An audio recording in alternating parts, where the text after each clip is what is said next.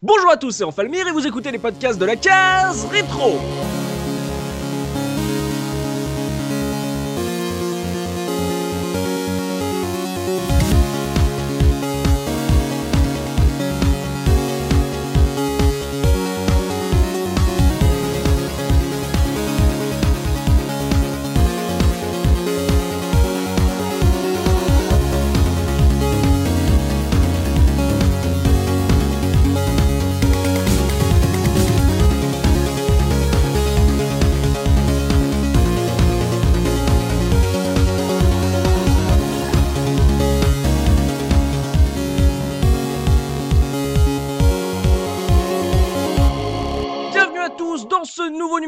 Case rétro, votre podcast 100% rétro gaming. Et aujourd'hui, je suis accompagné de Retroxidia. Comment ça va, Oxidia? Ça va très bien, bonjour à tous. Il y a également JP. Comment ça va, JP Yo les jeunes, ça va très bien. On a également Zéphirin. Comment ça, Zéphi? Ça va, salut à toutes et à tous. Et notre ordinosaure Tosmo. Comment ça va, Tosmo?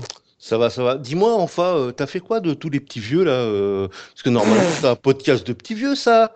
Mais c'est-à-dire qu'en fait, si tu fais la moyenne, grâce à toi, elle est à peu près équilibrée. Hein, mais Ah, euh, c'est vrai, c'est mais vrai. c'est vrai qu'on a des petits jeunes, tu vois, on a deux un vrai, peu vieux, on a deux jeunes. C'est C'est- faut se demander euh, de quoi on va parler parce que là justement j'aurais des questions à poser euh, aux petits jeunes par rapport au jeu qu'on va traiter car aujourd'hui on va parler de Croisière.cadavre, euh, jeu d'aventure français, bien français, édité et développé par Delphine Software qui est sorti sur micro en 1991 euh, sur euh, Amiga, Atari ST euh, ou DOS Euh, et c'est le troisième jeu d'aventure de Delphine avec les voyageurs du temps et Opération Stealth.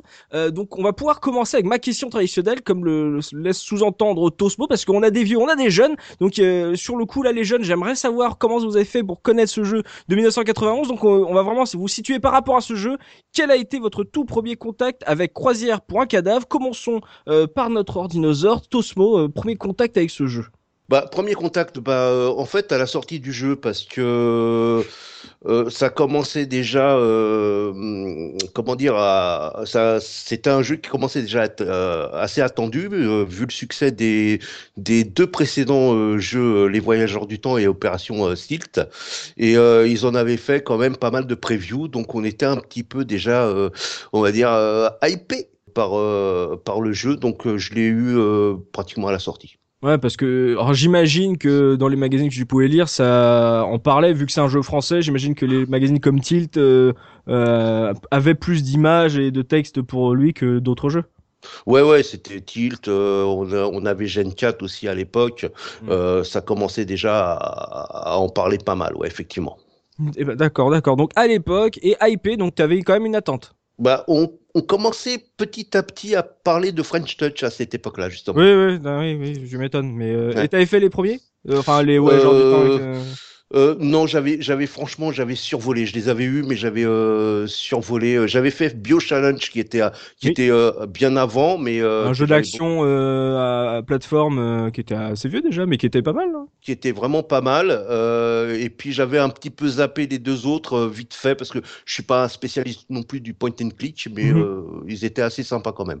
D'accord, donc euh, t'étais pas un hardcore fan de Delphine, mais euh, voilà, t'étais un peu hypé parce que t'entendais euh, dans la presse à l'époque. Alors là, du coup, je me retourne vers Oxidia. Oxidia, oh, mi- jeu d'aventure de 1991. Est-ce que tu peux m'expliquer quel a été ton tout premier contact avec Croisière pour un cadavre? Mais en fait, je ne l'ai pas fait à l'époque, comme vous en doutez, puisque j'avais à peu près deux ans. Bah oui, oui, voilà. Non, mais en fait, c'est mes parents qui, qui, avaient, euh, qui avaient un Amiga. Je Mhm. crois qu'on dit un Amiga. hein. Et, euh, Elle est oui, mignonne. Elle est mignonne. oui, hein. oui, oui, non, mais parce que. Et, euh, et c'était des grands amateurs de point and click, vraiment des spécialistes, ils en avaient fait des tas, et, euh, et du coup j'ai un peu hérité de, de leur boîte de jeux de l'époque, Mhm. et donc j'ai ce jeu dans ma collection, Oh. Voilà, et donc je me suis dit que c'était l'occasion de le faire parce que c'est vrai que j'en ai pas de souvenir de l'époque, mais je me suis dit, bah là, voilà, pour la case rétro, j'ai ce jeu dans ma collection, je vais me lancer dessus. Et donc euh, voilà, c'est un jeu que mes parents ont fait, mais moi, de, de- je, n'en ai aucun souvenir. D'accord, donc c'est un jeu de tes parents. On aurait dû inviter les parents d'Oxidia Oui, c'est pour vrai, en parler. Donc euh, tu as hérité de ce jeu de tes parents et tu l'as fait vraiment en mode rétro gaming, quoi. tout à fait. Hmm, c'est bien. Il y a déjà, il y aura de, Eh voilà, oui, il y aura le, aller très loin, hein, je vous rassure. il y a le vieux de l'époque euh, qui a été hypé euh, par les magazines et la petite Jeannette euh, qui a été hypée par ses parents. Zéphirin, toi, quel est ton premier contact avec ce jeu? Euh, 1991, j'avais 10 ans et j'avais mes 5 disquettes marquées au Big Bleu. Ouais, je suis désolé. Hein. Oh, Oh. c'est sale. Ouais, Moi, j'ai ouais, le vrai manuel, par contre. Euh, Ah, J'en doute pas un seul hein. instant. ouais. je l'ai pas, je l'ai pas terminé à l'époque, hein, contrairement, contrairement au manoir de Mortevielle. Je, en, en revanche, je m'en souviens très très bien. Il faisait partie de, pour moi, de ces trois jeux Amiga qui m'avaient marqué. Pour moi, c'était le futur du jeu vidéo. C'était Another World, Robocop 3 et, et, euh, et Croisière parce que ce sont des jeux qui sont très impressionnants, ne serait-ce que sur le plan visuel, qui sont très impressionnants. Alors, comme j'étais trop petit pour euh, me lancer dans l'aventure, je me baladais un petit peu sur le pont, euh, je discutais avec deux trois personnes et puis ensuite je, je virais la disquette et je me remettais sur un shoot 'em up ou un Rick Dangerous quoi. D'accord, c'était Second Life pour toi, euh, croisière pour un cadavre. C'était euh, Sims en fait. Voilà. Parler voilà. aux gens, ouais, c'est bien fait et tout. Bon, Exact, t'as tout compris. D'accord. Donc euh, à l'époque quand même, mais pas plus hypé que ça, contrairement Non. à Cosmo qui euh, euh, sentait un peu monter la, la pression à l'époque, quoi. Ah oui, oui. Donc et en piratage, euh, salut de Twix. Et euh, on termine avec également un jeuneau JP, euh, JP qui a commencé le jeu en 2005. Ouais. Hein, 2005. Euh, quel a été ton premier contact avec Croisière sur pour un cadavre? Et j'ai même envie de te dire pourquoi. Alors effectivement, bah, c'était pas comme Tosmo à l'époque, c'était ni comme Oxidia quelques années après, parce que en 91, moi je n'étais tout simplement pas né, hein, donc c'était c'est un peu compliqué quand même de le faire à l'époque. Très honnêtement, Attends, attends, attends, Oui Tosmo, est-ce que tu as envie de réagir à ça? Euh, non, non, non, non. Non. T'avais quoi? T'avais moins deux ans, un truc comme ça? J'avais moins un an, c'est-à-dire que bon, Un an. Non, mais ça va être super intéressant justement d'avoir euh, l'avis de- d'Oxidia et de, de JP à mon avis. Donc JP, euh, ce jeu qui est sorti avant ta naissance, Oui. comment l'as-tu découvert? Euh, alors, on en avait, enfin, j'en avais parlé brièvement lors du, du live qu'on avait fait, c'est que je me suis euh, beaucoup documenté euh, sur euh, le, le jeu vidéo français à l'époque, et euh, c'est un nom qui est revenu assez souvent, comme euh, l'Arche du Captain Blood, comme euh, comme euh, le Malheur de Mortevielle, et du coup, euh, je le connaissais de nom, mais je l'avais jamais fait. Et quand, eh bien, sur la petite liste de jeux de la saison de la case rétro est arrivé le, le, le, nom du jeu, c'était soit Mortevielle, soit Quasar pour un Cadiable. Je savais même plus sur lequel je m'étais inscrit. Et, euh, et au dernier moment, enfin au dernier moment, non, mais au moment de, de répartir un petit peu qui fait quoi, ah bah t'es sur Croisière sur un cadavre, bah nickel, je l'ai pas fait, donc euh, bah, je l'ai fait pour la case rétro, donc euh, mes souvenirs datent d'il y a plus ou moins euh, deux semaines, donc euh, c'est tout frais. Et, euh, et voilà, je pense que je l'aurais jamais fait si j'avais pas été à la case rétro, parce que j'aurais euh, déjà j'aurais jamais réussi à le lancer sur un ordinateur sans, sans Tosmo, euh, Tosmo ce qui lui appartient. Donc voilà, c'est pour la case rétro. D'accord. Et euh, t'as jamais essayé les précédents jeux d'aventure de Delphine? Non, non, non, non, le jeu, je crois que le jeu Delphine le plus ancien que j'ai dû toucher, ça doit être, ça doit être, alors attends, Flashback? Flashback, ouais, je crois que c'est Flashback. J'ai Ouais. pas, j'ai, Oh, bah, c'est un, an après ça. Ouais, Ouais, ouais, c'est juste mais après. c'est, euh, mais c'est sur Mega Drive que j'ai touché. Là, c'est vraiment du coup euh, du micro, quoi. Mhm. Donc c'est le premier jeu Delphine que je touche sur euh, micro entre guillemets euh, par émulation, quoi. D'accord. Donc en rétro gaming également. Ouais. Pour le petit JP, donc jamais chez ton coiffeur, euh, pas d'Amiga euh, chez le pas coiffeur. d'Amiga le coiffeur, non, non. Non, et ouais, bah, c'est c'est un, c'est un tort, monsieur le coiffeur. euh, voilà, hein, comme quoi JP aurait pu découvrir d'autres jeux que Crash Team Racing euh, chez son coiffeur. Donc on a deux rétro gamers et euh, deux anciens qui l'ont fait à l'époque. Donc euh, on va pouvoir euh, justement partager différentes impressions d'avant et, et d'aujourd'hui. Et on va pouvoir se remettre dans le contexte de la sortie du jeu. On va revenir vraiment en 91 avec la une du mois et Tosmo. Tosmo, quelle était l'actu gaming à la sortie de Croisière pour un cadavre?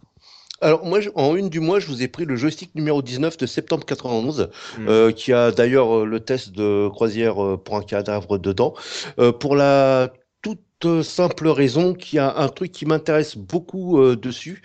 Bah, on va dire c'est il y a pas mal de tests, il y a pas mal de gros jeux parce qu'on prépare Noël, c'est septembre, mais il y a un truc qui m'intéresse, c'est micro et console, la même passion 120 tests qui est écrit en gros sur le donc sur le, sur la couverture. Mm. Euh, donc la couverture c'est Bart Simpson euh, Normal. Avec marqué les Simpsons enfin sur micro parce que c'était le premier jeu euh, Simpson sur micro. Mais c'est surtout ça qui m'intéresse parce que euh, c'est symptomatique de l'époque. On commençait justement à changer euh, les habitudes de gaming, c'est-à-dire que euh, plus particulièrement sur ce, sur ce tilt, la, les tests consoles commencent à prendre la même importance que les tests micro. Mhm. C'est-à-dire que avant on avait des encarts, euh, comment dire, euh, de 3, 4, 5 lignes pour les tests de console. Ouais, Et c'est là- un- c'est un- les, les tests console à l'époque, c'est un peu comme les tests import euh, après dans les années 90 dans les magazines console plus quoi. C'était vraiment, ça existe aussi, c'est pas notre cœur de cible, mais il y avait quelques petits tests. On se souvient du test de Mario par exemple. surtout. Voilà. Mm. Et là, vraiment, là, tu regardes sur ce numéro. Bon, effectivement, il y a encore, il y a encore l'en- l'encart console news, Ouais. Euh, mais il est très important. Et d'ailleurs, les tests console sont passés avant les tests micro. Euh, moi, je trouve que on commence justement à à réaliser que euh, les consoles ne sont pas destinées qu'aux enfants. Et Mm. d'ailleurs, moi, j'ai commencé à me poser la question à cette époque-là aussi. Et quelques mois plus tard, d'ailleurs, j'ai acheté une console. Et euh, à ton avis? Mega Drive? Non. Quoi? La Néo. La Néo.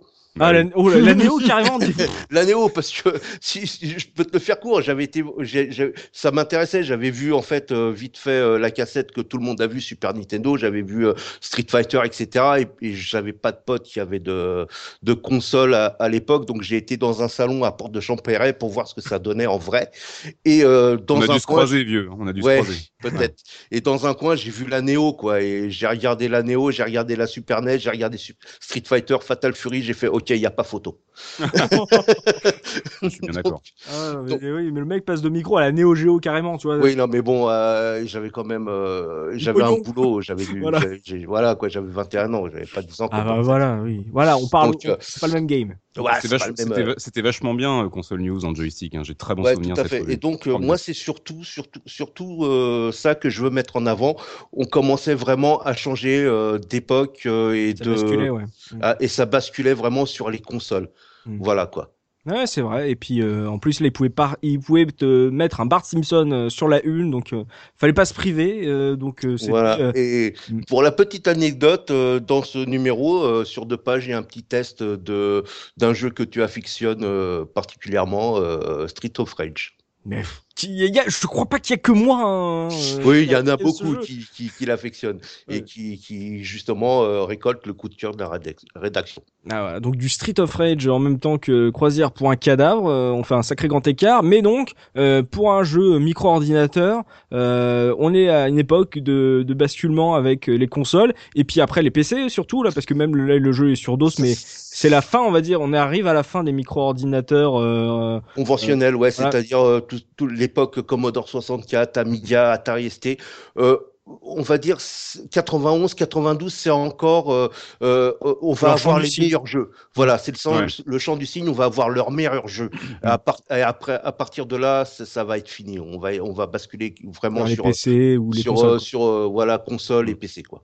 Voilà, donc on voilà, Croisière pour un cadavre, comme le, comme on le dit, ça fait partie, on va dire, des jeux de fin de gêne, si on peut le dire comme ça. Donc le champ du signe des micro-ordinateurs, visiblement qui peut, euh, qui doit donner euh, de belles choses puisque c'est vraiment le, le feu d'artifice final, le bouquet final.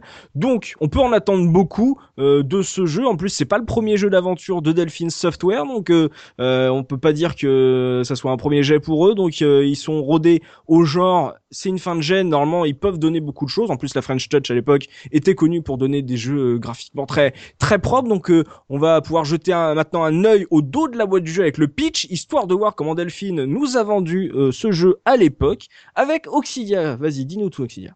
Ah oui, alors tout à fait. Alors, l'inspecteur du sentier est invité à passer quelques jours à bord d'un magnifique voilier. Malheureusement, cette croisière de rêve va rapidement se transformer en cauchemar. Le corps de son hôte, le richissime Carabou Jean, est découvert gisant dans sa chambre, un poignard planté dans le dos. À bord, un lourd climat de suspicion s'installe. C'est dans ces circonstances que vous, l'inspecteur du sentier, allez tenter de résoudre l'énigme. Ne laissez rien au hasard, passez chaque lieu au peigne fin car il ne vous faudra négliger aucun indice, même le plus anodin.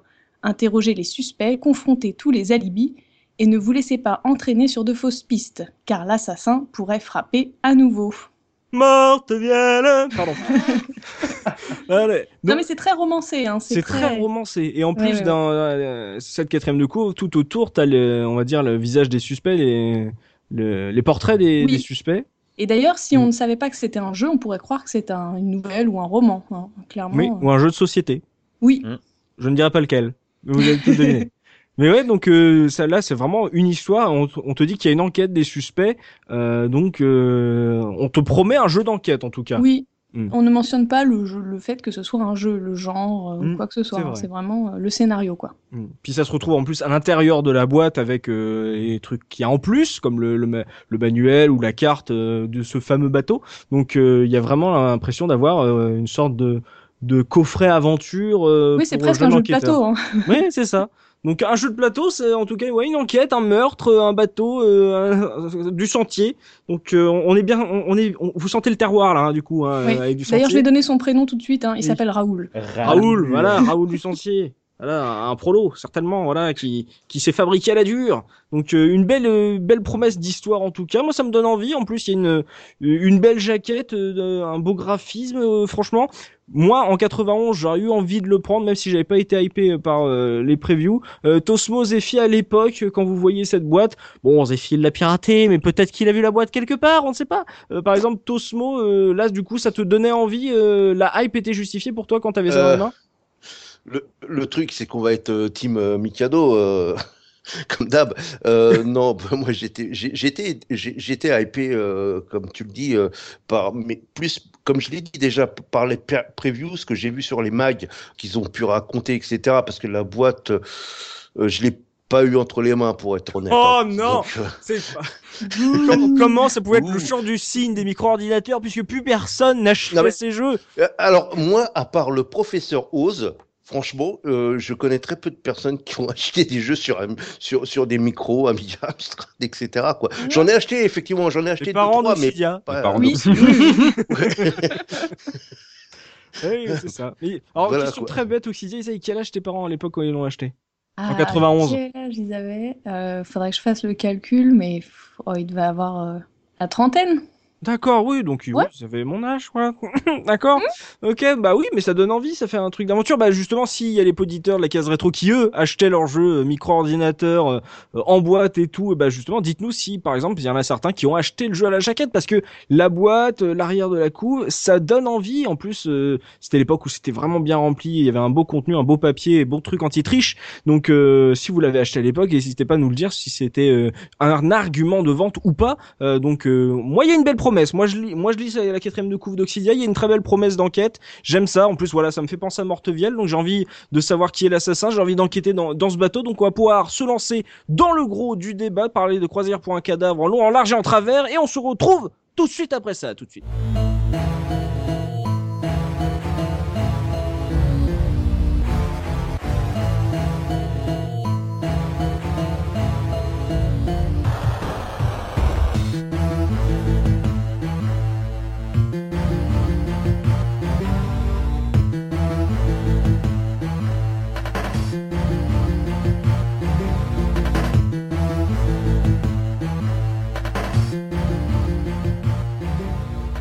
Je me tourne vers toi, Zéphirin, là, pour parler un peu euh, d'univers et d'histoire euh, de Croisière pour un cadavre. Donc, euh, comme l'a expliqué euh, assez bien Oxidia avec la quatrième de couve, on va donc devoir résoudre euh, le meurtre de ce monsieur qui a un nom plagié de Tintin. Euh, on se le sent limite dans un Cluedo. hein. On a parlé de jeu de plateau ou de autre chose que d'un jeu. Voilà, j'ai l'impression d'être dans une partie de Cluedo avec tous ces suspects interrogés. Donc, Zeph, parle-nous un peu euh, de la mise en place vraiment de, cette intrigue, euh, ce meurtre et tout, parce qu'on te, on te dit qu'il y a un meurtre. J'ai- je crois pas que ça commence comme ça. Euh, donc voilà, comment parle-nous un peu de la, la mise en place de cette intrigue et comment tu l'as vécu toi quand tu as fait le jeu pour la première fois. J'avais 10 ans, donc le souvenir est un peu vague. Je me rappelle surtout des déplacements de ce cher Raoul sur le pont du bateau. Mais voilà, en redécouvrant le jeu, en retrouvant l'introduction que je trouve absolument stupéfiante, on a l'impression d'être devant une cinématique d'intro de jeu Neo Geo. Euh, en quatre ou cinq plans, on t'introduit euh, l'histoire de manière un peu plus détaillée d'ailleurs que sur la jaquette. On te dit que ça, se- ça se passe à Paris. Alors plus précisément, on est rue du Petit Thouars.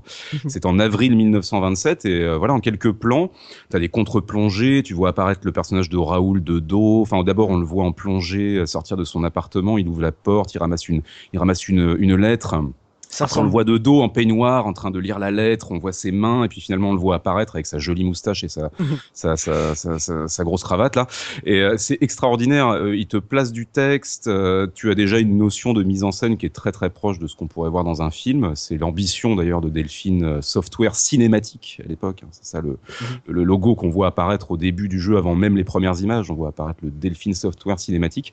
C'est très joli, ça, ça, te, ça te plonge immédiatement dans le dans le dans le bain en l'espace de je sais pas peut-être deux trois minutes tu passes de Paris à cette euh, ce, ce, ce, plan avec euh, ce coucher de soleil euh, avec le bateau une petite barque qui rejoint le bateau bon, ça manque de détails, hein, mais en fait, ça se passe, on passe de, je crois, de avril 1927 au 25 mai. On est sur le port de Marseille, en fait, au moment où, où Raoul rejoint, rejoint le, le, navire de, de Caraboudjan, qui est effectivement une référence directe à Tintin. Ce ne sera pas la seule d'ailleurs. Mhm. Euh, c'est extra. Je trouve que la mise en place est fascinante et ce que ce qui est très très chouette aussi, cet enchaînement que tu as entre la fin de l'introduction où on est dans le bateau, donc on voit Raoul, et tu as, alors, je sais plus comment il s'appelle, le, le majordome, c'est Hector. Hector ouais. Voilà, qui, a, qui, a, qui intervient tel un personnage de Tintin euh, de manière un peu grotesque et là sortir de qui, qui on voit à travers une porte dire ah, inspecteur venez vite il est arrivé un malheur et tout et en fait l'introduction se termine sur euh, le dessin euh, le dessin du cadavre à la craie comme on a dans les enfin sur un sur un lieu de crime mhm. euh, et en fait quand on commence le jeu on reprend l'histoire au moment précis où l'introduction se termine, c'est-à-dire que après euh, qu'on ait vu euh, Hector et Raoul au-dessus du cadavre mhm. de, Caraboudjan, de, Caraboudjan, quelqu'un, une espèce de silhouette apparaît derrière, une silhouette noire leur donne un coup de matraque, mhm. et au moment où le jeu commence, il y a une espèce d'effet bizarre, un décalage entre entre l'écran et puis il y a une espèce de dédoublement de l'image avec un effet de trame. Le mal de crâne voilà qu'on suppose en fait que Raoul se réveille le lendemain matin avec un mal de crâne et c'est Hector qui, qui, qui, le réveille, mais le problème c'est que le cadavre a disparu. Ah, le cadavre a disparu, d'accord. Eh oui. Bah comment élucider un meurtre s'il n'y a plus de corps? Ah, euh, belle histoire, mais euh, justement là tu parlais de cinématique, c'est déjà c'est très bien de commencer par une belle cinématique. Euh, ça prouve que l'intro euh, géniale de Flashback n'était pas le premier essai de Delphine déjà, qui était déjà qui était également un autre un super niveau quelques quelques mois ou années plus tard. Donc mhm. belle cinématique, Tosmo, vraiment débuter le jeu par cette cinématique, cette mise en place. là du coup ça, quand on n'a pas la boîte, ça met ça met dans l'ambiance. Ah, C'était réussi pour toi? Ah ouais, ça met totalement dans l'ambiance. Et euh, franchement, je crois que c'est une des, euh, des cinématiques les plus sympas que j'ai vues à l'époque. Ah C'était vraiment très très bien travaillé, très cinématographique. On commençait à arriver justement sur, euh, sur les développeurs qui qui voulaient penser leur jeu un peu comme un film. Mmh. Et c'est vraiment un des premiers que j'ai vu comme ça, quoi. Ça m'a vraiment plu. Donc belle mise en scène et donc euh, et ça donne envie d'enquêter euh, visuellement. JP, toi avec euh, le recul, vu que tu l'as fait récemment, est-ce que tu as été aussi hypé que tes camarades? Je pense que je vais y revenir souvent dans le podcast, mais j'ai fait mes révisions avec Tosmo, donc il peut en, en, témoigner. C'est la version Amiga, si je me trompe pas, qu'on a fait sur sur l'émulateur. Ouais, tout à fait, ouais. Et et ben j'ai été relativement impressionné par par la cinématique d'introduction, vraiment. quand j'entendais Zéphirin parler de, de euh, on voit euh, donc euh, du sentier qui sort de chez lui, on le voit de dos. Moi, ça m'a fait penser vraiment à, c'est beaucoup plus récent, hein, mais pour faire une comparaison, au générique de The Wolf Among Us où on voit Big Big qui hmm. déambule dans la ville. ça m'a vraiment fait penser à ça, où un côté vraiment, on te met directement dans l'ambiance polar. La musique en plus c'est pour le coup vraiment chouette dans, dans la production. Euh, ça se termine sur la typographie de Croisière pour un cadavre qui est très stylisée art déco. Euh, euh, années 30, euh, années peut-être plus années 20, enfin vous voyez ce que je veux dire? c'est bien ça. Euh, vraiment vraiment classe. donc ça ça met vraiment dans le truc quoi. C'est et puis la petite transition avec comme Zéphirin disait avec entre la cinématique et le jeu qu'on voit pas forcément venir, c'est ça parce que t'as pas à mettre de nouvelles disquettes surtout. Alors Certes, euh, j'ai pas eu ce problème, mais d'après ce que j'ai vu sur certains autres trucs, le changement de disquette a l'air assez complexe. C'est un peu dans tous les sens, mais euh, C'est le prix à payer, mon cher monsieur, pour une belle mise en scène en 1991. Alors, disons que pour, euh, pour justement euh, euh, faire écho à- au copain JP, c'est que moi, je l'ai euh, je l'ai fait, euh, j'en ai fait un HDF, c'est-à-dire un fichier euh, disque dur installé euh, euh, Amiga. Donc, en fait, si tu veux, tu n'as pas de changement de disquette et les temps de chargement sont très réduits. hmm. Oui, parce que Donc, y- euh, j'imagine que le, la disquette 1 était euh, pour toutes Alors, les euh, cinématiques. Ah, non, non, euh, pas, pas spécialement, quoi. En fait, si tu veux, euh, t'avais, euh, euh, j'ai plus souvenir, peut-être la, la, la disquette 1 était la cinématique, mais après, tu faisais le facteur, quoi. Euh, tu changeais de, de pont, tu Mm. faisais le facteur, c'était, assez infernal. Mm. On n'a pas eu ce problème-là avec, euh, avec JP, justement, le jeu a été très agréable, ce qui, Mm. ce qui était un peu rébarbatif à l'époque. Ouais, t'as je eu, que- la version euh, remaster. Ouais. Je, pense que euh, les cinématiques sont sur la disquette 1 parce que de ce que j'avais vu euh, sur un, long play sur YouTube d'un mec qui joue à la version Atari ST, à la cinématique de fin, il remet la disquette 1. Donc je pense que la cinématique d'introduction et de fin doivent être toutes les deux sur la même disquette. Parce que sinon au cours du jeu, tu vois que dès qu'il parle à un personnage, il doit changer de disquette et dès que euh, il ressort du dialogue du personnage, il doit remettre une autre disquette. Donc ça a l'air assez compliqué, mais je pense que ouais, cinématique c'est sur la même. Donc histoire de pas avoir à la mettre tout le temps euh, celle-là. Ouais, mais c'est- voilà, c'est un truc assez classique de 91, mais euh, au moins toi tu, tu l'as pas vécu quand t'as refait Mm. Non, non, euh, pas du tout. Le, le jeu. Oxidia, euh, tu nous dis avoir euh, la vraie version, la version euh, retail euh, de Croisière.cadavre. Ça veut dire donc que tu l'as pas fait sur émulateur?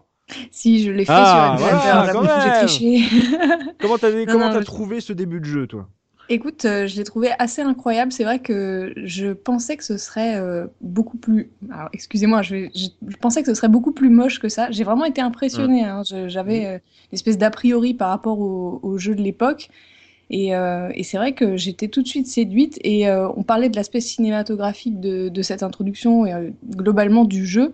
Mais j'ai vraiment, moi, ce qui m'a tout de suite sauté euh, au visage, c'est euh, l'aspect, enfin le fait que ça ressemble à de la bande dessinée plutôt quoi. C'est vraiment le- les liens avec la bande dessinée plus que presque plus que l'aspect cinématographique. C'est-à-dire que j'avais vraiment un- l'impression de commencer une BD. Je trouve que c'est un étrange mélange entre les deux, en fait. Oui, oui, c'est ça. Bah, hein. bah, En Ouais, fait, ouais. ça, ça fait penser au dessin animé Tintin.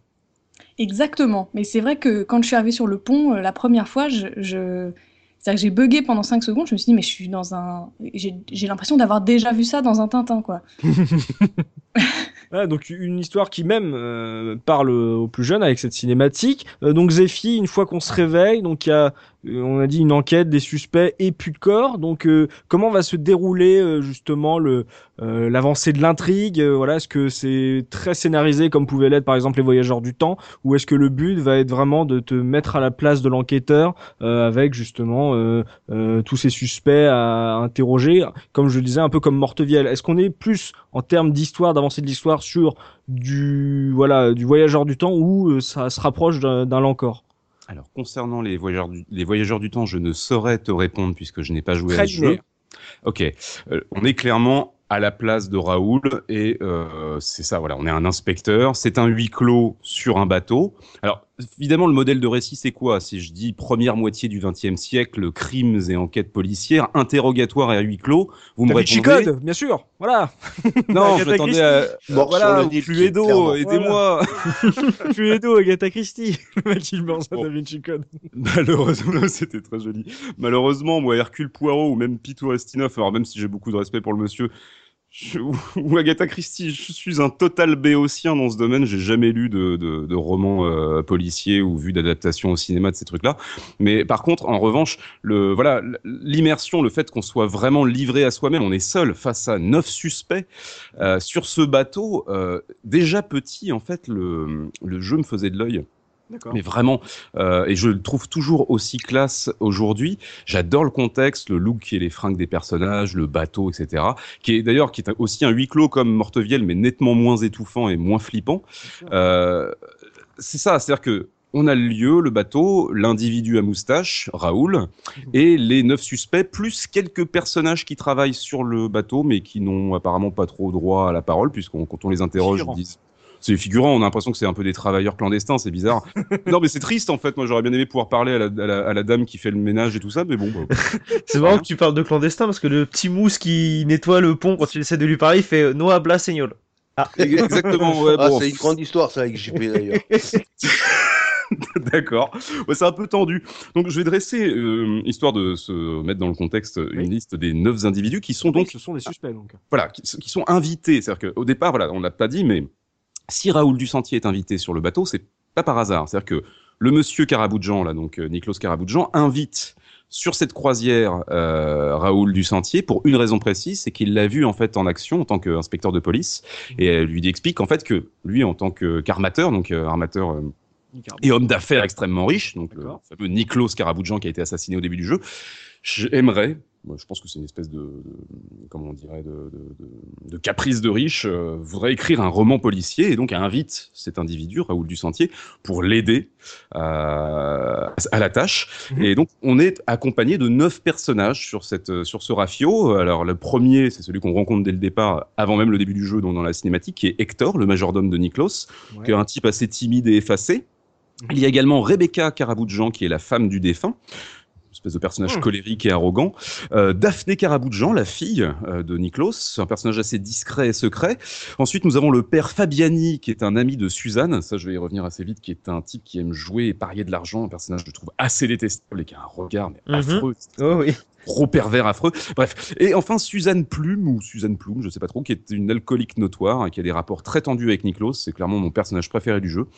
Julio Esperanza, qui est le gendre de Niklos, un jeune homme riche et un peu fade. Non, c'est pas le gendre. hein, C'est, euh, elle a Sur- été fiancée, Ah mais oui, euh, elle, a, elle a refusé. euh, enfin, il y a eu un problème. Avec Oh là là. Oh là là, t'es en train de suivre C'est Dallas, c'est. Dallas, c'est Dallas. ça donne le ce- tournis, ce truc, là. truc, c'est la croisière folle amour pour un cadavre, j'en peux plus. Et enfin, nous avons Désiré Grosjean, qui en anglais s'appelle Dick Schmock. Voilà, je savais que ça ferait rire. Qui est un ancien militaire, un personnage assez grossier, qui est détesté par Rebecca, donc la veuve. Ensuite, nous avons les deux derniers personnages qui sont Tom Logan, euh, le notaire de Niklos, qui est un dragueur antipathique, qui a des gros soucis d'argent, et enfin sa, sa femme, Rose Logan, euh, donc femme de Tom, déprimée par son mariage en fin de course. Ah ouais, donc il y a. Et quelques travailleurs clandestins. Donc. Ils ont l'air tous détestables. Quand on t'écoute, ils ont tous l'air détestables, ces gens. À part Suzanne, que je trouve cool, parce que euh, elle est, elle est décontractée. Mais alcoolique, bon voilà, c'est bon qu'est-ce que tu veux. Bah, euh, les autres, moi, m'ont semblé détestables, flippants. Enfin, on y reviendra notamment sur l'aspect esthétique dans les, dans les dans les interrogatoires. Mais moi, c'est des personnages que j'ai trouvé particulièrement stressants ou détestables. J'ai- enfin, vraiment détestables. Ouais. D'accord. ouais. on est sur un côté euh, crime de l'Orient Express, là, du coup. Avec, Ouais, tout euh, à fait. On est plutôt sur mort sur, sur le Nil, mais on est complètement euh, là-dedans. C'est-à-dire que tout le monde pourrait faire euh, un bon euh, un bon euh, tueur. un, un bon tueur, quoi. Tout le monde a ses, a ses raisons. Bah, disons qu'à chaque, Oui, oui, à chaque fois qu'on voyait un nouveau personnage avec Tosmo, on était là, oh lui c'est le tueur, c'est obligé. À chaque fois qu'on Ouais, voyait le personnage d'après, ouais non c'est lui le tueur. C'est lui, c'est obligé. On s'aperçoit vite qu'ils ont tous plus ou moins un mobile.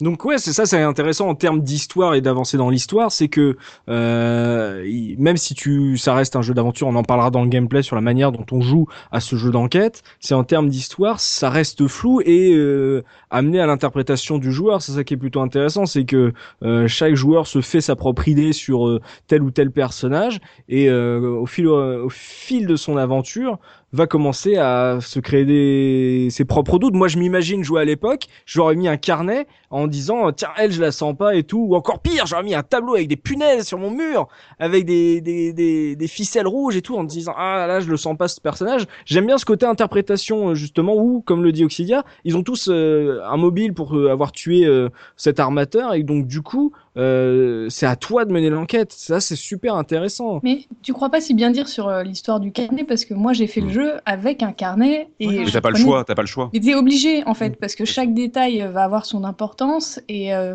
t'es obligé de te noter ah oui à tel endroit il faudrait que j'ai tel objet pour pouvoir avancer. Ne serait-ce que souvenir du nom des, des personnages, quoi. Ah oui Mm. oui non mais c'est terrible tu te fais euh, voilà des petites fiches de personnages en fait. Hein, euh. le jeu ne te le fait euh, pas par exemple il y a pas un, Non, un pas du carnet à la chaîne mou quoi Mm. Euh, disons que quand même, euh, il y a quand même une évolution par rapport euh, aux autres jeux, c'est-à-dire que quand tu trouves euh, euh, un indice ou un truc comme ça, euh, quand tu vas interroger d'autres personnages, tu, tu l'as dans ta, dans ta liste de questions en fait. oui oui ça, c'est, vachement mieux, c'est, vachement plus intéressant euh, que certains, euh, que certains jeux à l'époque où, euh, où tu étais obligé de justement tout noter. Là, tu as quand même un rappel de Mhm. ce que tu as pu trouver comme indice. C'est, c'est, pour moi, c'était une nouveauté à l'époque. Mais c'était une sorte d'aide par rapport aux interrogatoires, te- de te dire, à partir du moment où tu as trouvé un nouvel indice, que ça devienne une piste, et donc ça peut t'aiguiller, euh, surtout si tu fais pas le jeu d'une traite. C'est très compliqué. Euh,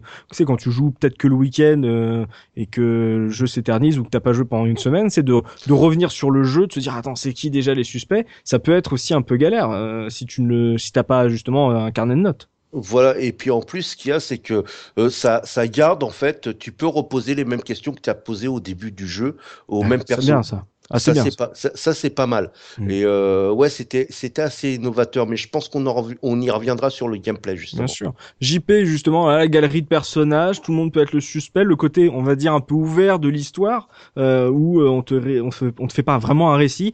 Toi, quand tu y joues, ça t'a plu, euh, ce, ce côté-là, ou t'aurais préféré un truc linéaire, toi? Non, non, non, ça, ça m'a plu. Le, le, seul, euh, comment dire, le seul souci que j'ai pu avoir, c'est que euh, comme les personnages sont relativement bien définis, on sait que Tom, euh, donc le notaire, on sait que le mec est louche dès le début, et dès qu'on en parle aux autres personnages, ils disent que c'est quand même un homme assez bizarre. Il y a plusieurs personnages où j'ai eu du mal vraiment à comprendre ce qu'il me disait parce que euh, Parce que tu as du mal à lire, déjà Euh, Déjà- Suzanne, déjà parce que j'ai du mal à pas, lire. euh, JP, Suzanne. voilà mais, mais Suzanne et euh, c'est Julio c'est ça? Suzanne et Julio oui, donc oui, euh, Suzanne, mais surtout Suzanne. hein. euh, ouais mais parce que Suzanne ça s'entend pas mais Suzanne est anglaise et c'est traduit Oui. par son texte et le problème c'est que pendant au moins une bonne heure je on était avec Tosmo on lisait on disait mais c'est pas possible il est bourré de fautes le texte avant de comprendre qu'elle était anglaise Ouais, parce Donc, euh, fait, elle parle, elle parle comme Yoda. ouais c'est ça C'est ça, oui. Et au bout d'un moment, on a compris qu'elle était anglaise parce que sur une de ses réponses, eh, il y avait le mot listen avant qu'elle réponde. Et là, on s'est dit, mais en fait, non, mais c'est, elle est anglaise, mais c'est, oh, oh là là. Et quand on a rencontré Rulio pour la première fois, Rulio, c'est, il ne sait pas quoi vous répondre. C'est très caricatural. C'est bizarre parce que pour, pour Julio, en fait, tu, tu as, j'ai regardé de près la version anglaise qui est quand même très très bien traduite. Euh, où sur Julio, il y a effectivement aussi tous ces, il y a les R euh, multipliés, donc il y a le côté un peu raston, tu vois, dégueulasse, quoi. Mm. Genre le mec, il, il parle il parle mal français. Par contre, sur Suzanne, ça se voit pas du tout. Il y a que dans la VF qu'on se rend compte qu'elle parle à moitié bourrée avec de l'anglais. et. D'accord, ouais, parce que c'était Ils vraiment. ont fait euh, des accents à l'écrit. C'est ça, ils ont fait Oui, les accents. ça, oui, ouais. c'est ça. Et moi, au début, ça m'a déstabilisé parce que j'ai pas compris parce que t'as pas euh, quand tu rencontres le personnage t'as pas un espèce de un, un genre de, de biographie rapide du personnage pour te dire qui c'est avant de l'interroger. C'est à dire que tu découvres le personnage en l'interrogeant. Et euh, si tu sais pas que Suzanne est anglaise tu crois qu'il y a eu un pain sur la traduction parce qu'il y, a des- il y a des mots qui sont La traduction du français. hein. Voilà, la traduction du Ouais, français mais totalement. Moi, moi j'ai j'ai pensé, j'ai dit, mais euh, euh, qu'est-ce qui se passe? Est-ce que je me suis dit, ils on ont fait d'abord. euh, non, non, je me suis dit, ils ont fait d'abord le jeu pour l'international et après ils ont payé un traducteur ou. euh, tu sais, je... Parce que en fait, si tu veux, euh, c'est c'est JP qui me l'a fait remarquer parce que moi je lisais assez vite et donc en fait le cerveau il mettait les, les mots à l'endroit. Mais euh, euh, à un moment, Su- Su- Suzanne te, te, te dit des trucs quand même euh, comme. euh, euh, par contre, très surprise j'ai été en voyant le froid sang de, de Daphné quand elle a appris la nouvelle. Oh la vache, le froid Ah sang, ouais. c'est hippique. Tu là, vois, ça. donc, donc, donc je me suis dit, merde, c'est quoi ce délire? Et en fait, après, c'est effectivement, c'est avec JP qu'on a vu, euh, ah, elle est anglaise, effectivement. Et donc, pour blood, traduire, euh, voilà, pour traduire l'accent anglais, ils ont inversé les, euh, les mots. Ils Et ont du- fait, voilà. Et du coup, j'étais déçu parce que ouais. le, le fait qu'elle parle euh, étrangement et que j'avais l'impression qu'elle faisait plein de fautes, moi, ça l'avait rendue extrêmement antipathique à mes yeux. Donc j'étais sûr que c'était elle la coupable. Du coup, quand j'ai vu qu'elle était anglaise, j'étais mince. Bah, faut que je reprenne encore plus elle la coupable. C'est encore plus elle. Elle est anglaise. Ouais, super cool, Suzanne. Bah, elle est... Non, mais c'est un personnage cool, mais quand tu ne connais pas, tu te, tu comprends pas pourquoi elle parle comme ça. Tu, ne... tu sais pas. Alors ce que je, ce que je note en vous entendant parler des personnages justement, c'est que plus que l'enquête pour le meurtre, apparemment c'est vraiment ces personnages, le fait qu'il y ait une galerie de personnages euh, et euh, on va dire qu'ils ont tous des secrets un peu comme dans cette histoire où euh, tu sens qu'ils ils ont des connexions, des passifs entre eux. Apparemment quand tu joues à ce jeu, euh, c'est vraiment ces, ces personnages et le fait qu'on se fasse comme le, dit JP, euh, des avis, des, pré, euh, des prérequis sur ces personnages qui qui créent de l'empathie ou de l'antipathie. euh, euh, pour un pour un tel ou un tel et qui va justement créer l'envie d'aller plus loin dans, dans l'histoire. Apparemment, ces personnages, c'est pas juste des PNJ pour faire avancer l'histoire, c'est vraiment un, un intérêt important quand tu joues à Croisière pour un cadavre. Ah oui, oui, comme disait Zéphirin tout à l'heure quand il parlait du père euh, Fabiani, le père Fabiani c'est un personnage qui est extrêmement antipathique. Donc euh, père, il porte bien son nom, c'est un homme d'église qui a comme vice euh, d'être un joueur invétéré et euh, tu sens que le personnage va être chiant tout au long de l'aventure. Et il l'est. Parce que c'est le genre de Oh oui. personnage qui te donne les informations au compte-goutte. Tu lui dis, euh, vous avez déjà entendu parler de ça? Non. Et puis deux phrases après, tu lui montres que si, il sait ce que c'est. Ah mais ouais, j'ai oublié de vous dire que euh, ouais, je- j'étais au courant de ce truc-là. Et Ah, c'est euh, pas ce personnage, il te cache des choses. ouais, c'est Ah, a- ça. il y a un truc bizarre, c'est genre je sais plus avec qui il partage sa cabine, mais au début je croyais qu'en fait on voit un corps sous Ah un oui. sous un drap, et je croyais que c'était son lit. En fait, on soulève le drap, il y a un, un ourson en Je slip. me suis fait la même réflexion. Et l'ourson en slip, Mhm. en fait, c'est pas son lit, mais je me suis dit le mec il se balade avec un ours en slip. C'est chaud. Ah ouais Ah, C'est très bizarre. Surtout que euh, moi, enfin, c'est pas lui. pour être honnête, quand tu rentres dans la pièce, en fait, c'est euh, donc c'est un lit avec une petite bosse qui laisse présager que c'est un genre un enfant. Et moi, j'ai cru que c'était un, un enfant mort en fait. Donc j'arrive devant. je me dis c'est ultra glauque. En fait, tu soulèves le drap et t'as un ourson, mais tu peux pas en vouloir au jeu. Mais sur Amiga, en tout cas, moi j'avais l'impression que l'ourson il était fait avec des salamis. C'est des espèces, des espèces de, de tubes étranges avec une couche. Et je me suis dit ah c'est un, c'est un ourson, on dirait un ourson de salami. Et euh, j'ai trouvé ça très étrange dans la, ouais, la, Toi, t'as faim, hein dans la cabine du, du père. C'est très très bizarre. Ah, mais là, euh, ouais, j'aime bien ce, genre de situation. Euh, petite question, petit tour de table. euh, On, on parle des personnages, l'histoire. Euh, Est-ce que vous trouvez que c'était bien écrit justement le, le déroulé, vu qu'ils ont tous des petits secrets et que ils en développent petit à petit au fur et à mesure qu'on avance dans l'enquête Est-ce que si on aime ce genre d'histoire, est-ce que c'est bien écrit par rapport à ce qui se faisait à l'époque ou même aujourd'hui, par exemple pour les rétro gamers de, des caseurs Oxidia, toi, comment t'as trouvé l'écriture du jeu? Je l'ai trouvé très très bien faite. Vraiment, euh, je- voilà, ça m'a pas du tout, euh, ça m'a pas du tout arrêté. Même ça m'a donné envie de continuer. C'est-à-dire qu'une Mhm. fois que j'avais commencé, j'étais, euh, j'étais vraiment à fond dedans. hein. Je prenais mes petites notes, je me mettais. Alors, Suzanne alcoolique, père machin, problème de jeu, etc. Le notaire, il est louche. C'est euh, non, non, c'est vraiment.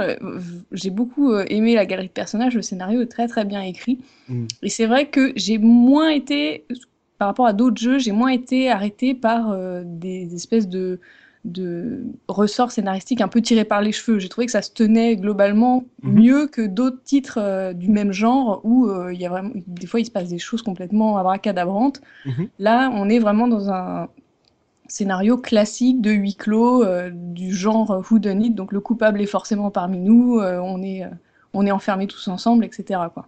Ouais, donc ouais, tu, tu- tu commences à me donner envie de, de l'essayer. Euh, Zephy, euh, toi, comment t'as trouvé euh, l'écriture de cette histoire? Ouais, tu sais que ce soit la mise en scène ou l'écriture, je trouvais ça exemplaire. Alors, je sais plus qui est au scénario, c'est Philippe Chastel, Ils Paul sont trois. Cuisset ouais. et Il y Denis a Mercier. Tisset aussi dedans. Ouais, il y a un truc à savoir, c'est que si le jeu a été, alors faut savoir aussi que le jeu a démarré en, le projet a démarré en 1989 et le jeu est sorti en septembre 91, donc il y a deux ans à peu près de. Ce qui est très long pour les jeux de l'époque. Très long. Très très long. Mais ce qui est intéressant à savoir, c'est que toutes les mécaniques d'écriture et le scénario, ça a été écrit en deux mois au début du projet. Donc Mhm. pour dire que ces trois types-là, là, le, le- je pense qu'ils maîtrisaient vraiment leur sujet parce que Bah, Il y en a deux pris du qui, il y en a deux qui étaient des- qui, qui avaient signé déjà Opération Stealth et, Ouais. euh, et Voyageurs du temps. Ouais, Ouais, c'est ça. Oui. Pour, euh, pour, juste pour, euh, pour euh, préciser, en fait, euh, comme euh, ça a été développé euh, conjointement avec Opération Celt et euh, euh, en même temps, Cuiset, quand il est arrivé sur le projet, en fait, euh, il a, il a vu le truc et il a, ça lui a pas plu. Et il a, il a, il est reparti de zéro avec Ah, l'équipe, en fait. Ouais, ouais. Il a, j'ai vu une interview de lui. Il a dit euh, non, non, je suis arrivé sur le truc et euh, non, euh, la direction que prenait le, le, le jeu, ça m'a pas plu. Et comme j'avais carte blanche, j'ai, on est reparti de zéro et on a refait l'écriture pour être comme vraiment dans un roman d'Agatha Christie. D'accord, Hmm, super. D'accord. Vas-y, Zeph. Ah non, non, mais je vais pas spécialement plus de choses à ajouter. Non, simplement que oui, effectivement, là, ce que, ce que précisait euh, Tosmo, c'est pas uniquement au niveau de l'écriture, c'est que le jeu, il est passé par au moins quatre ou cinq versions différentes en termes de réalisation. hein. On passe de, de, de quelque Mm. chose qui ressemblait beaucoup plus au Voyageur du Temps euh, au départ à une mise en scène très cinématographique avec, bon, on y reviendra, euh, tous ces effets euh, simili 3D et tout ça. Et non, bah, en termes d'écriture, je suis, bah, moi, je suis bluffé parce que, tu vois, c'est typiquement. Alors, je sais que je suis un amoureux des vieilles choses. Euh, je vais difficilement pouvoir être totalement objectif quand je vais dire, oh, ce vieux machin est formidable. Non, j'étais époustouflé par le rendu, par l'atmosphère du jeu quand j'étais petit. Mhm. Quand j'avais 10 ans, aujourd'hui j'en ai 35. Je me suis replongé dans le jeu, je l'ai pas reterminé. J'ai beaucoup joué, mais j'ai pas, j'ai pas eu le, j'ai pas eu le temps de le finir. J'ai complété avec des vidéos sur sur internet. Bien sûr. Et je suis époustouflé par le, le résultat parce que, en termes d'écriture, bah, quand le boulot est bien fait, que ce soit un jeu Amiga de 1991 ou un jeu PS4 de 2017, bah, finalement, l'aventure est formidable et l'immersion est totale. C'est ça le truc, c'est que c'est tellement bien fichu en termes d'écriture que c'est véritablement immersif. Quand je parle au père bidule et qui me fait flipper, il n'a pas besoin d'être en 3D et d'avoir des textures de malade, tu vois. Il a juste un regard de, de fou. on y reviendra, mais il y a des détails d'animation qui sont stupéfiants et qui sont particulièrement dérangeants, notamment durant les interrogatoires. Mhm. Moi, ça va fichu des frissons.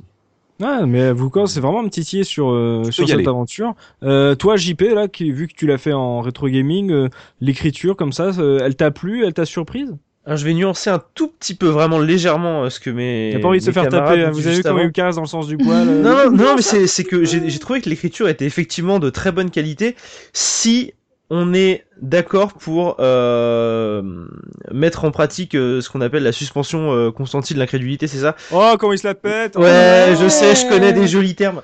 Non, mais parce que parce que il faut il faut admettre que euh, c'est écrit de la même manière que on imaginerait que serait écrit une enquête policière de roman noir, c'est-à-dire avec des témoins qui sont très peu coopératifs, sauf si on les met devant le fait accompli.